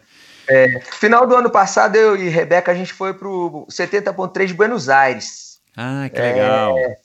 Eu fiz lá 4 horas e 39. Pelo meu tempo, eu olhei assim, ah, pelo menos entre os 10 eu fico, né? Aham. Ô, Michel, acho que eu não fiquei entre os 15 primeiros, Michel. Aquele que tinha que subir escada no final, não, não, não. não era uma escadaria que tinha no final? Não, não. Ah, então eu tô confundindo. Na verdade, é um condomínio próximo de Buenos Aires. Ah, tá, tá. É, eu acho a escadaria, eu acho que é no Ironman. Ah, o Ironman Ironman, é, de é. Mar del Plata, eu acho que tem uma escadaria mesmo. Ah, tá, é. o 70 é, pronto 3 de Buenos. Aires é uma delícia fazer, ó. Recomendo. Legal. É, mas, mas, enfim, mas você ficou contente, cara. 4,40, 4,39 você fez? 4, tá bom, 30, né? 4, 4,39, né, Michel? Não aumenta não aí. e a Rebeca? É e a Rebeca? Pô, Rebeca, ela fez 5 e 3, se não me engano. Eu queria baixar de 5 horas, acho que se não me engano ela fez 5 e 3. 5 e 3 ou 5 e 6. É, foi, foi bacana, mas também a mesma coisa, com esse tempo ela não ficou nem entre as 10 primeiras lá, não. Cara, é legal ela, né? Vocês estão com. Vocês têm a Luísa, né? Que você me contou que tem 6 anos, e o Felipe com 3, e ela já, já conseguiu fazer um meio, tá excelente também, né? Não, ela é animada demais, Michel. Graças a ela, acho que eu ainda tô, tô, tô motivada aí. E, uhum. Mas ela. Vocês ela trabalham juntos, Luiz? Ela também está lá na academia, na Tribeca? Também tá. Ela também ah, me legal. ajuda. É, é, a gente abriu mão, deixou ela com um pouquinho mais de, de disponibilidade para estar tá cuidando claro, dos nossos é. filhos nesse começo que a gente a gente queria estar tá muito próximo, né? Então ela abriu mão de muita coisa nesse, nesse início. E agora, o Felipe, com três anos, ela já está começando a retomar várias coisas na vida dela, né? Uhum, uhum. Então, mas ela me ajuda demais em tudo aí. Uhum. O, o Luiz, você falou aí a uma, uma certa altura aí dos equipamentos e tudo mais. Você é um cara que, que é, mantém uma rotina boa de treinos hoje dentro do possível, né? Enfim, trabalhando, tendo um negócio, né? Você não é só um professor, um treinador. Você é dono da academia, da Tribeca, junto com a Rebeca. Um, você você usa todos os recursos tecnológicos, você usa, você tem um smart trainer para fazer um treino desses, é, usa potencímetro. O que, que você acha disso tudo também como um treinador, né? Como um atleta, como né, uma pessoa que ainda está é. praticando esporte e como um treinador. O que, que você acha disso tudo? Bom, smart trainer eu acho que é o futuro, Michel. Eu acho que uhum. é o futuro. Todo mundo na sua casa, óculos de realidade virtual, é, vai ter até ventilador que é, vai é, simular já, já o vento pensei contra. nisso. É, é. é, eu acho que não demora. Uhum. e pela segurança, eu sou muito favorável ao Smart Training. praticidade e segurança, né? Praticidade e segurança, né? A gente com dois filhos não dá para ir tá indo três vezes para para a estrada. A estrada aqui em BH não é não é mole não, uhum. é uma estrada perigosa. Eu não vou para a estrada mais. É, né? Se eu não, não tiver inscrito, se eu não tiver inscrito numa prova, eu não vou para a estrada. Tô apaixonado pelo mountain bike. Então, ah, legal. É, a, a paixão de pouco tempo, mas apaixonado. E mas o Smart Trainer, eu acho que é uma tecnologia que não tá aí para sempre. Uhum. Né? Medidor de potência tem que tomar muito cuidado para falar, né? Porque é o, o. Como é que fala? Queridinho de todo mundo. Exatamente. E se você pegar uma curva, é, potência, frequência cardíaca, você vai ver que elas são 90% iguais. Uhum. Elas são 90% iguais. Potência para medir é, melhora, perfeito. Média de NP, perfeito, muito bom. É, para fazer um treino, o, a frequência cardíaca ajuda demais. Agora, a frequência cardíaca está aí há quanto tempo e ninguém sabe usar ainda, né, Michel? Uhum. Ninguém sabe qual que é um treino de uhum. A1 na frequência cardíaca tal, de A2 uhum. na frequência cardíaca tal. Então, é. e o grande problema é conhecimento. Várias pessoas procuram o treinador falando assim: ah, eu preciso ter um potencímetro para treinar. É, é, é. é. Não, não precisa ter um potencímetro para treinar. Né? Uhum. Né? Você tem que ter, você tem que ter uma bicicleta e um tênis, uhum, né? Uhum. E o feeling. O uhum. feeling você tem que ter é o mais importante. Uhum. Ah, eu quero alguma coisa para mensurar meu treino. Frequência cardíaca. Né? Eu tenho frequência cardíaca e eu quero mais alguma coisa para mensurar meu treino. Medidor de potência, sem problema nenhum. Agora, medidor de potência é, pontos favoráveis. Ele mensura seu treinamento da melhor maneira possível, né? Como você tá, o quanto de força você está fazendo, o quanto de força você tem para fazer. Perfeito, né? Agora você tem que estar tá constantemente se avaliando. E isso para um atleta é extremamente extenuante. Uhum. né? Então, a cada três semanas tem que fazer um teste de 30 minutos é, a 100%. Isso para um atleta, psicologicamente, é es- estressante. Uhum. Né? Uhum. E, e como a comparação é muito preto no branco, né? Sua potência média foi 330 watts. Daqui três semanas, você treinou pra caramba, mas não estava num dia tão bom. 315 watts. Você vai ficar arrebentado, né? Aham. psicologicamente arrebentado. Entendi, faz É. sentido. é. Então, é, eu, eu gosto, mas o treinador tem que primeiro saber usar é, monitor de frequência cardíaca. Uhum. né? Uhum. Mesmo porque é o básico. Falam muito que o medidor de.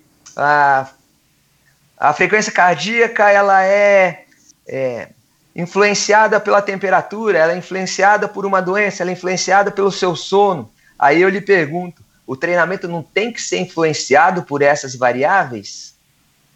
Sem dúvida Essas nenhuma. variáveis não tem É. que interferir Não, no não- não treinamento? tem, é, não tem como você dissociar, né? Não dá pra gente falar, não, eu não vou, eu vou isolar a desidratação do dia anterior, ou vou isolar a noite mal dormida. Não tem. É, é, é É. esse conjunto de variáveis que, que compõem exatamente essa ciência do treinamento, né? Senão seria muito fácil. Você comprava a planilha do campeão, do, do Jean Frodeno, pronto, você ia ganhar o Ironman na hora que você quisesse. É. É, mas quem te dá a resposta dessas variáveis é a frequência cardíaca, Aham, né? A Aham. potência não tem variável. exato. É. é, é. E por ela ser tão proporcional à, à, ao- à frequência, Frequência cardíaca, cardíaca. potência e frequência elas andam juntas. Aham. Não tem como você subir. Isso daí é o maior segredo do universo: é subir a potência e diminuir a frequência cardíaca. Isso não existe. A partir do momento que subiu a potência, a frequência vai subir. Ela demora mais É. né? Ela demora mais. Então eu te pergunto, ah, vamos fazer 10 tiros de um minuto na bike, é, potência 300, 320. Qual, ou no batimento. O batimento vai demorar muito. Ele vai demorar muito. Então o que pode acontecer? Você começa muito forte e depois vai ter que achar o ritmo dentro do seu intervalo. Aham. né? O pulso vai estourar, você vai ter que voltar. Aham. Potência não. Potência você vai no ponto Aham. né? Então, vantagens e desvantagens. Você ir no ponto vai te desgastar menos. Uhum. Você extrapolando e voltando vai, vai te desgastar mais. Uhum. Em contrapartida, talvez naquele momento na prova que você faça um esforço acentuado para depois recuperar, você talvez consiga se preparar melhor. Mas Claro. as variáveis do treinamento são gigantescas, né? Aham. Eu ado- adoraria, adoro que todos os meus atletas tivessem frequência cardíaca e potência, Uhum. né? Uhum. Mas tem que saber trabalhar com os dois. É né? verdade. Tem que saber trabalhar com os dois. Você não pode dissociar um do outro nunca, Uhum. né? A, a maior parte dos teus atletas hoje, ela- eles são do, de qual modalidade? Ou tá bem dividido? Enfim, ou você só treina quem tá no triatlon? Ô, Michel, eu tenho um grupo bem reduzido. Né? Aham. Eu tenho aí 10 atletas, 15 atletas no máximo. É, não é o meu negócio hoje, né? Aham. É, eu realmente treino porque eu sou um técnico de triatlon, eu estou um empresário, né? Uhum. Mas a minha vocação é de técnico. Eu Uhum. tenho, eu sinto que eu nasci para ser técnico, né? E eu estou por circunstância como empresário. Mas então eu, eu fiquei um tempo afastado sem nenhum atleta Uhum. é, e agora retornei, retornei com um grupo bem pequeno, e, mas está muito bacana assim, está bem bacana mesmo. Que legal, que legal. E você já tinha passado por essa fase de treinar triatletas também, né? Naquele comecinho lá da... Que você falou do manóquio e tudo mais. Isso, não, não, eu treinei é, muito. Na verdade, minha carreira de técnico começou. Na verdade, começou muito cedo. Aham. Em 96 eu já mandava treinos por fax escrito, escrito à mão. né? É, mas 2000 eu montei realmente uma assessoria esportiva. É, aí que eu senti necessidade de, de, de montar, de fazer a faculdade de educação física. Junto com a educação física, eu mantive minha assessoria e eu cheguei até quase sem atletas de, de triatletas, Legal, né? legal, É, um- legal. uma época, há muito, né, começo de 2000, isso. Uhum. Então, eu, sempre foi meu foco mesmo, foi o, o, o, treinamento de triatlo, né? Os triatletas mesmo. Luiz, vamos falar aqui de um assunto que eu já disse que eu queria ouvir a tua opinião, quando você falou de profissionalismo e tudo mais, com Jamor, inclusive. Jamor. Um, cara, é, mudou muito ser, ser atleta profissional hoje em dia, né? não só na, na modalidade do triatlon, mas é, em todas as modalidades por conta dessa exposição. Todo mundo hoje é dono da sua própria, do seu próprio jornal, da sua própria revista, da sua própria, do seu próprio canal de televisão, né? Você, eu imagino que você né, acompanha também redes sociais e você é um cara que acompanha triatlon por razões óbvias e tudo mais. É, qual é a sua opinião a respeito do, do papel do triatleta profissional? Vamos falar do triatleta, né, para falar aqui da, da, da, da, nossa modalidade.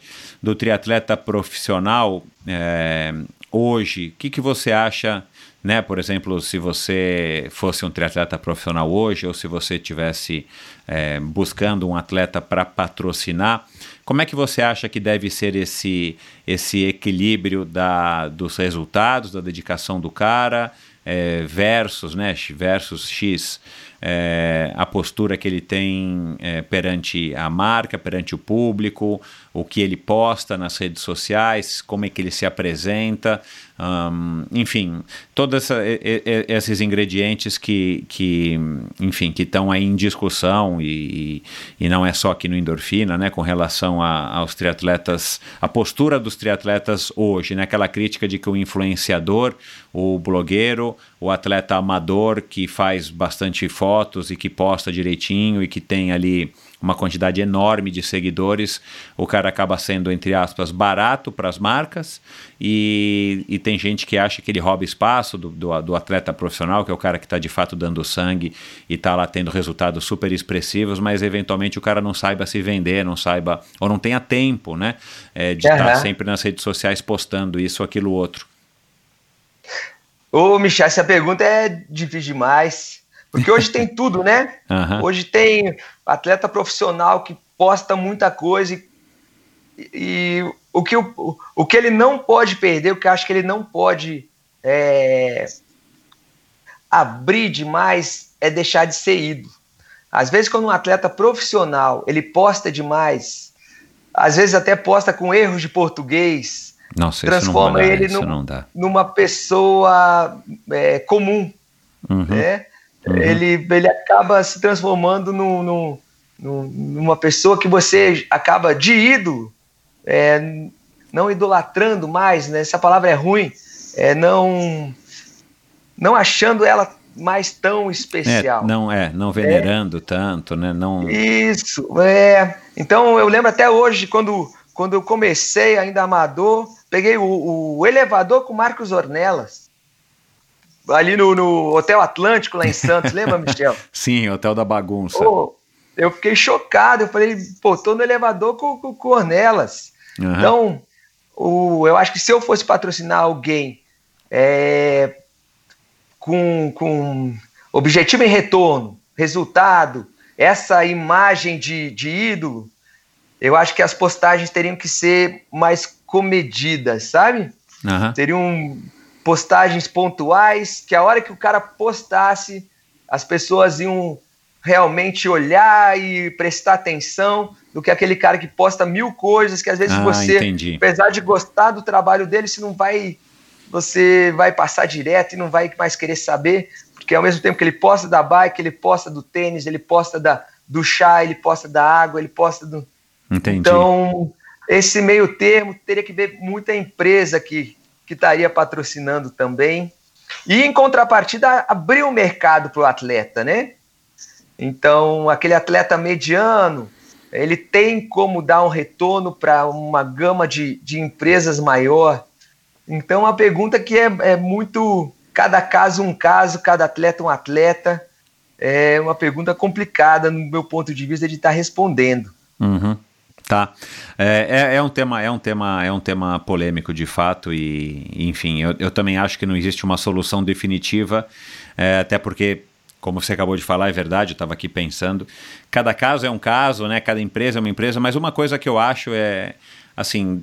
a, a, primeira pergunta que, que, ou a primeira parte, a, a, o primeiro interessado que deveria responder essa pergunta é a empresa, né? Porque a empresa pode falar assim, cara, eu não tenho grana, é, para mim vale a pena pegar uma, um, uma moça, um cara bonitão, não importa o resultado é. dele, mas que fica postando, mas que tem 100 mil seguidores, 500 mil seguidores, X mil seguidores, é, e eu não consigo pagar ou não consigo comprar ou não tenho interesse de fato num atleta que me represente uh, alta performance e, e, desempenho máximo e dedicação e né, às vezes é, tem muito a ver com o objetivo da empresa e aí sim ela vai procurar né? É. A, qual que é a, a, mídia, entre aspas, né? O ser humano mídia, que ele vai querer Exatamente. investir o dinheiro dele de acordo com o orçamento que ele tem, né? Porque também é, essa é outra realidade que, que, que tem que ser colocada em consideração.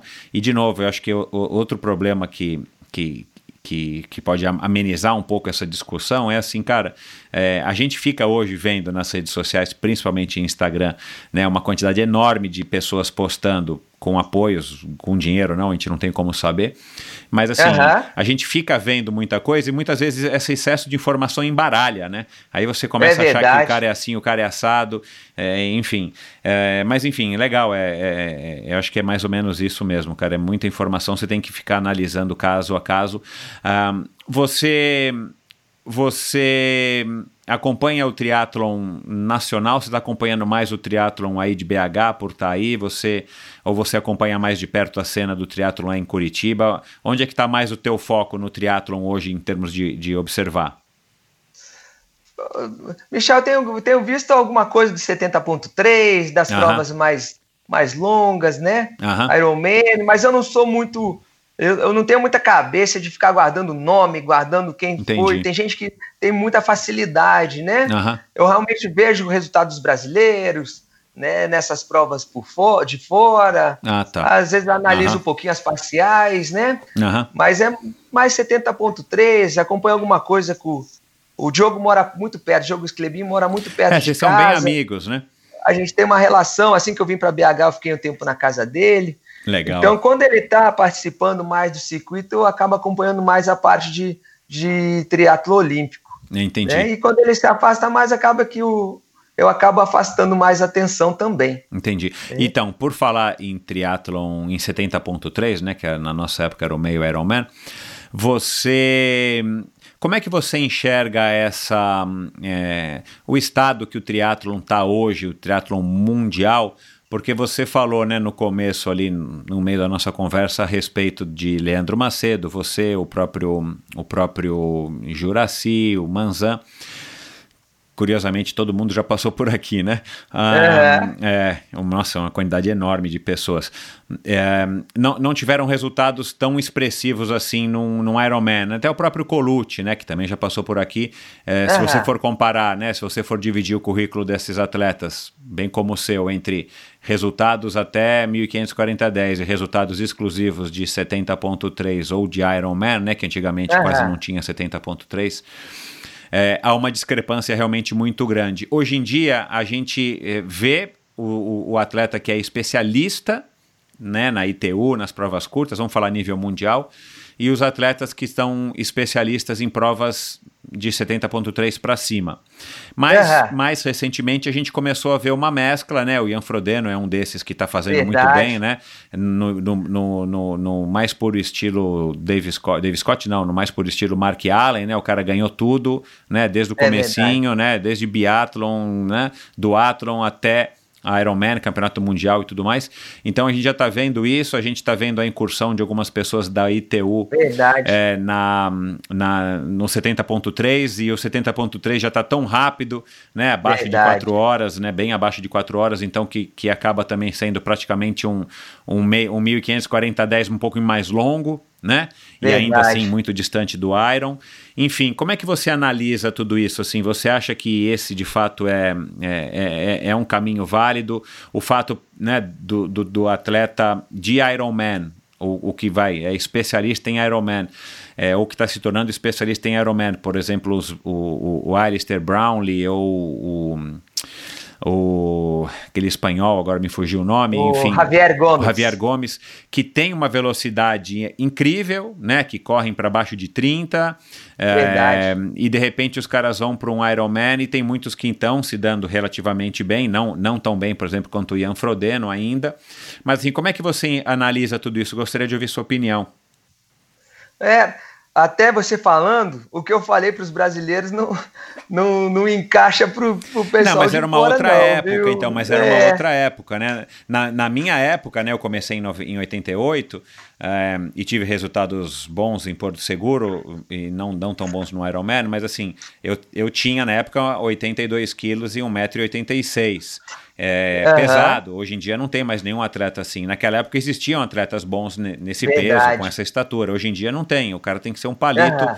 né? Você já deve ter visto aí, assim. Enfim, o cara é quase que um corredor, só que é um triatleta. Tem Verdade. físico de corredor, mas é um triatleta. Mudou, né?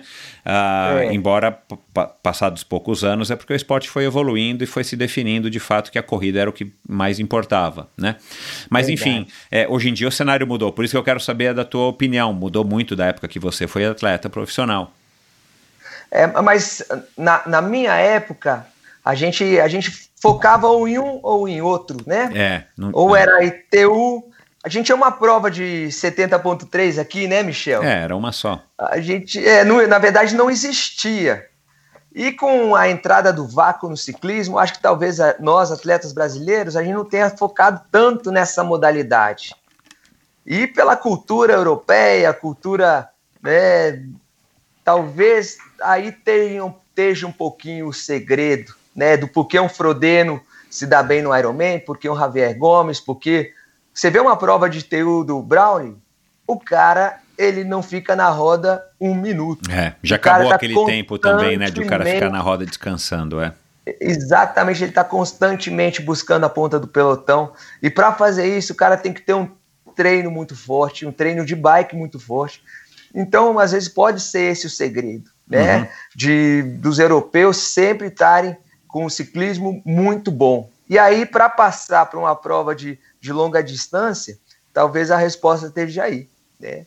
Talvez Uhum. nós brasileiros deixamos o ciclismo um pouquinho em segundo plano e eles, pela facilidade, pela cultura, Cultura, é. pelas estradas, por, É. por N motivos, eles possam né, ter um ciclismo muito forte que faz com que eles possam pedalar as velo- velocidades absurdas e não sentir tanto e até poder mostrar a corrida que eles têm, né? Uhum. Porque a corrida que eles têm é fantástica. É. Aliás, Então- pensar num Ironman para baixo de 8 horas ou na, na barreira das 8 horas é, é- é- é- se enquadra talvez naquela modalidade que a gente está falando desses treinos malucos de Valmir, de Betina, né? Sem dúvida, sem dúvida, Michel. É, e agora, é, às vezes você abaixa de 8 horas e, fica, e não fica nem entre os três primeiros. Pois é. Né? É algo bizarro, bizarro, meu. so- bizarro. É. Na, no- em 2007, que eu fiz 911, se não me engano, com 8 horas e 50 você era sexto lugar. Hoje você não é nem sexto entre os amadores com 8, com 8 horas e 50. Pois Quer é, dizer, cara. o nível aumentou demais, né? Não É. sei se é equipamento. A minha bike até hoje é de 2007. Se for Ah, é para a melhorar bike o do tempo, Iron? é a bike do Ario. Se for para melhorar, vai ser com a mesma bike, que não pode ter, ter doping de material, não. Vai ter que ser com a mesma.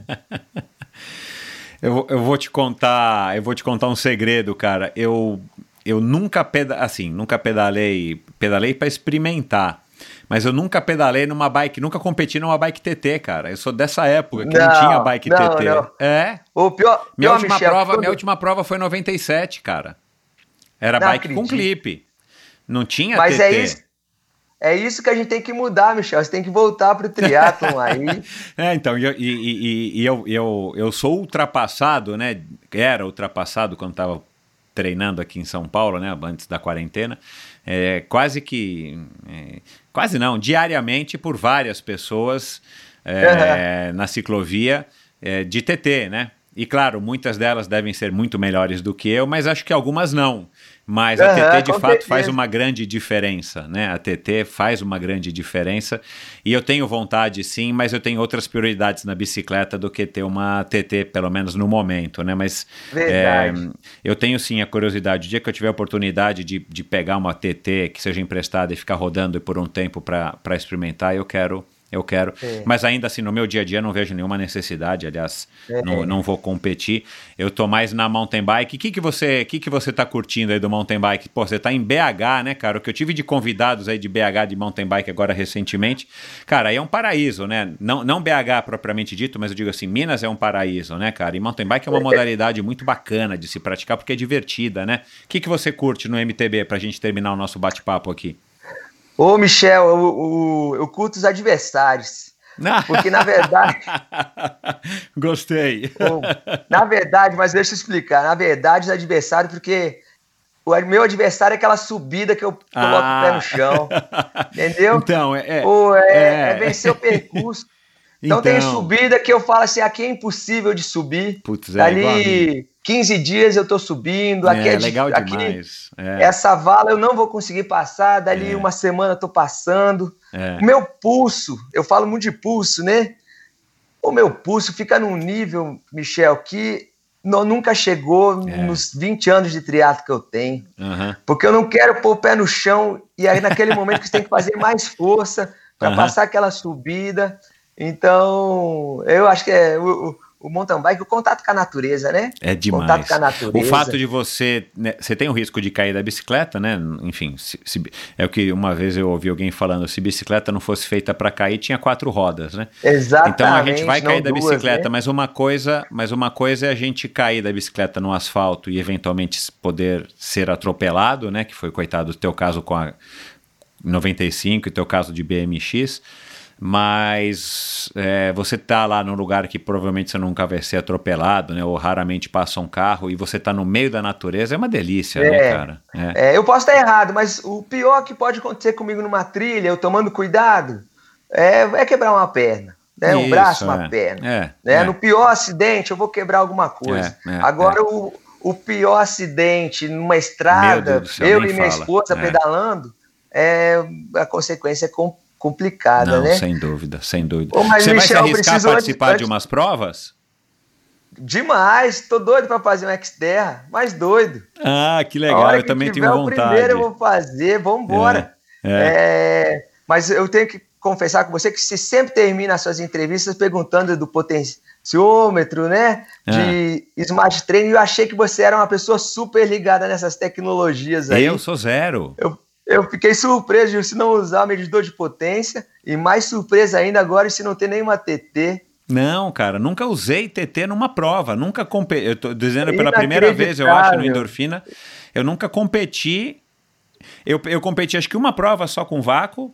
Cara, eu sou antigo, né? Eu tenho 50, pô. Eu competi uma prova só com vácuo, que se eu não me engano foi a última prova que eu fiz, que foi uma prova aí no sul, lá no sul, perdão, é, em Porto Alegre, é, no final de 97, e nunca competi de TT. Olha Nunca. só. E, e na minha época, acho que não existia TT, né? A Fernanda Keller tinha uma bike com clipe, tinha aquela. Uma bike com clipe, tinha aquela bike uma época com a roda pequena na frente, tinha a Quintana Roo, que era 26 com Verdade. clipe, mas não tinha bike TT. Eu não me recordo de É. ter bike TT. Tinha alguns. É, até tinha alguns que, que usavam uma bike com chifrinho, com a roda na frente um pouquinho menor também, que essa bike era bike de TT na época. A da Verdade. Fernanda Keller não era de TT, a da Fernanda Keller era uma bike de triatlo, uma gringa, que também ela usou por uma fase só. Então, assim, eu sou, eu sou desse nível, cara. Eu, eu acho legal, eu, a- eu adoro essa tecnologia no sentido de que eu acho que elas são super bem-vindas. Né? Aham. O Strava eu acho uma coisa magnífica, cara. Eu acho assim, se eu fosse competir hoje ou treinar Aham. sério, cara, o Strava é uma invenção maravilhosa, né, cara? É uma espécie de videogame onde você tá lá, né, no, no, no papel do personagem pedalando ou correndo. Strava Mas- não, Swift, né, Michel? Não, não, o Strava também, né? O fato de você poder Ah. competir, pegar com, né? Então eu vejo Ah, lá que legal, você subiu. É super motivador isso. Eu, eu não preciso desse Verdade. tipo de motivação, mas eu não recrimino quem precise e acho que é muito Verdade. legal, né? Eu acho assim. É, é, enfim. E quem sabe um dia eu vou, eu vou experimentar, é que eu tô numa outra fase da vida, numa outra fase de treino, enfim, eu gosto de fazer esporte, para mim é, é, é basta, não preciso ter grandes desempenhos nem nada. Agora, é, pra gente encerrar, que conselho que você daria ali para você na época que você estava ali no topo, 95, 90, 95 antes do atropelamento, 94, né? Você tinha ali 20 e pouquinhos anos. Que conselho que você daria que, que pode significar aí, que, pode, que a gente pode espelhar para os jovens atletas que estão nos ouvindo, eventualmente os jovens profissionais e tudo mais? Eu, eu acho que eu ia falar para eu treinar mais, Michel. Eu acho que eu, eu ah, podia é. ter treinado mais. É curioso mais. você dizer é... que você treinava menos, porque eu sou da escola que, cara, a gente treinava pra caramba, né, meu? Assim, Quanto mais melhor. Era ridículo, é. é. Eu acabou que eu não, não, não fazia os volumes absurdos. O pessoal do Rio acabou que, que, que, o Alexandre fazia muito volume. Exato. Mas é. a gente não tinha essa informação lá no sul, não. Mas você acha que é. seria. Você teria ter tido. Você teria desempenho melhor por que eu que acho você... que sim, Michel. É. Eu acho, eu acho que eu, que eu, eu acho que eu teria mais, eu teria ido melhor um pouco, sim. Entendi. Né? Uhum. É, é o conselho que eu daria, pode dar errado, né? Podia ter dado errado também. é, mas é, é, o conselho que eu daria. Legal. É, viajaria mais também, né? Viajaria mais. Eu acho uhum. que é, eu acho que motiva, eu acho que faz você crescer, uhum. é, treinar com outras pessoas, com com outras equipes, é, eu esse, acho que eu faria mais isso. É, esse intercâmbio é super bacana, eu também acho que, que, que são experiências nem só do ponto de vista atlético, mas acaba depois é, é, é, é. indo para o lado eu, atlético, época, mas como ser poderia, humano. Mas, mas eu faria estágios fora do país. Né? Na época eu tinha engenharia, eu tinha que acabar a engenharia, então eu não podia me ausentar muito tempo.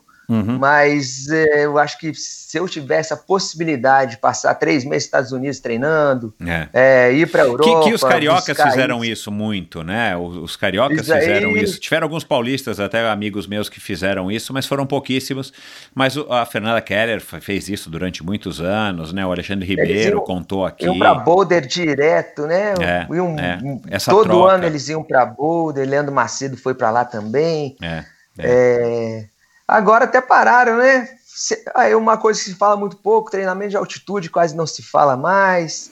É, é no triatlon, aqui na corrida os corredores falam, mas do triatlon de fato assim não não ouço. Se bem que é, o Miguel Hidalgo passou um tempo agora, né? Até, a confederação monta alguns camps mesmo em Portugal, fora do Brasil, é, é com algum, mas... algum objetivo nesse, é, nesse ponto é, aí. É, eu não, eu não sei agora verdade, se é de altitude ou não. Mas bom, é, um último recado, Luiz, para a gente encerrar o nosso bate-papo hoje, que foi muito legal. Bom oh, lembrar das histórias, né? Demais, Michel. Bom demais. Bom que deu tempo de, de, de, me preparar aí, fiquei lembrando das histórias. É, não, não tenho nada para dizer não. Foi muito legal mesmo. O triatlo fez parte da minha vida. O que eu sou hoje, eu devo tudo ao triatlo. Legal, é, cara. Então, pô, eu tenho muito carinho, que eu vou fazer triatlo a vida inteira, nem que seja uma prova por ano, nem que então, seja uma cada curtindo, dois anos. delícia, ir para Buenos Aires no final do ano, né? Oh, bom demais, fazer parte dos os esportes do triatlo, vão fazer parte da minha vida por um bom tempo ainda, graças a Deus. Que bom, cara. Bastante saúde para vocês. Manda beijos lá para Rebeca, para as crianças. Cara, um grande abraço. Foi um prazerzão. Prazer foi meu, Michel. Muito obrigado. Valeu.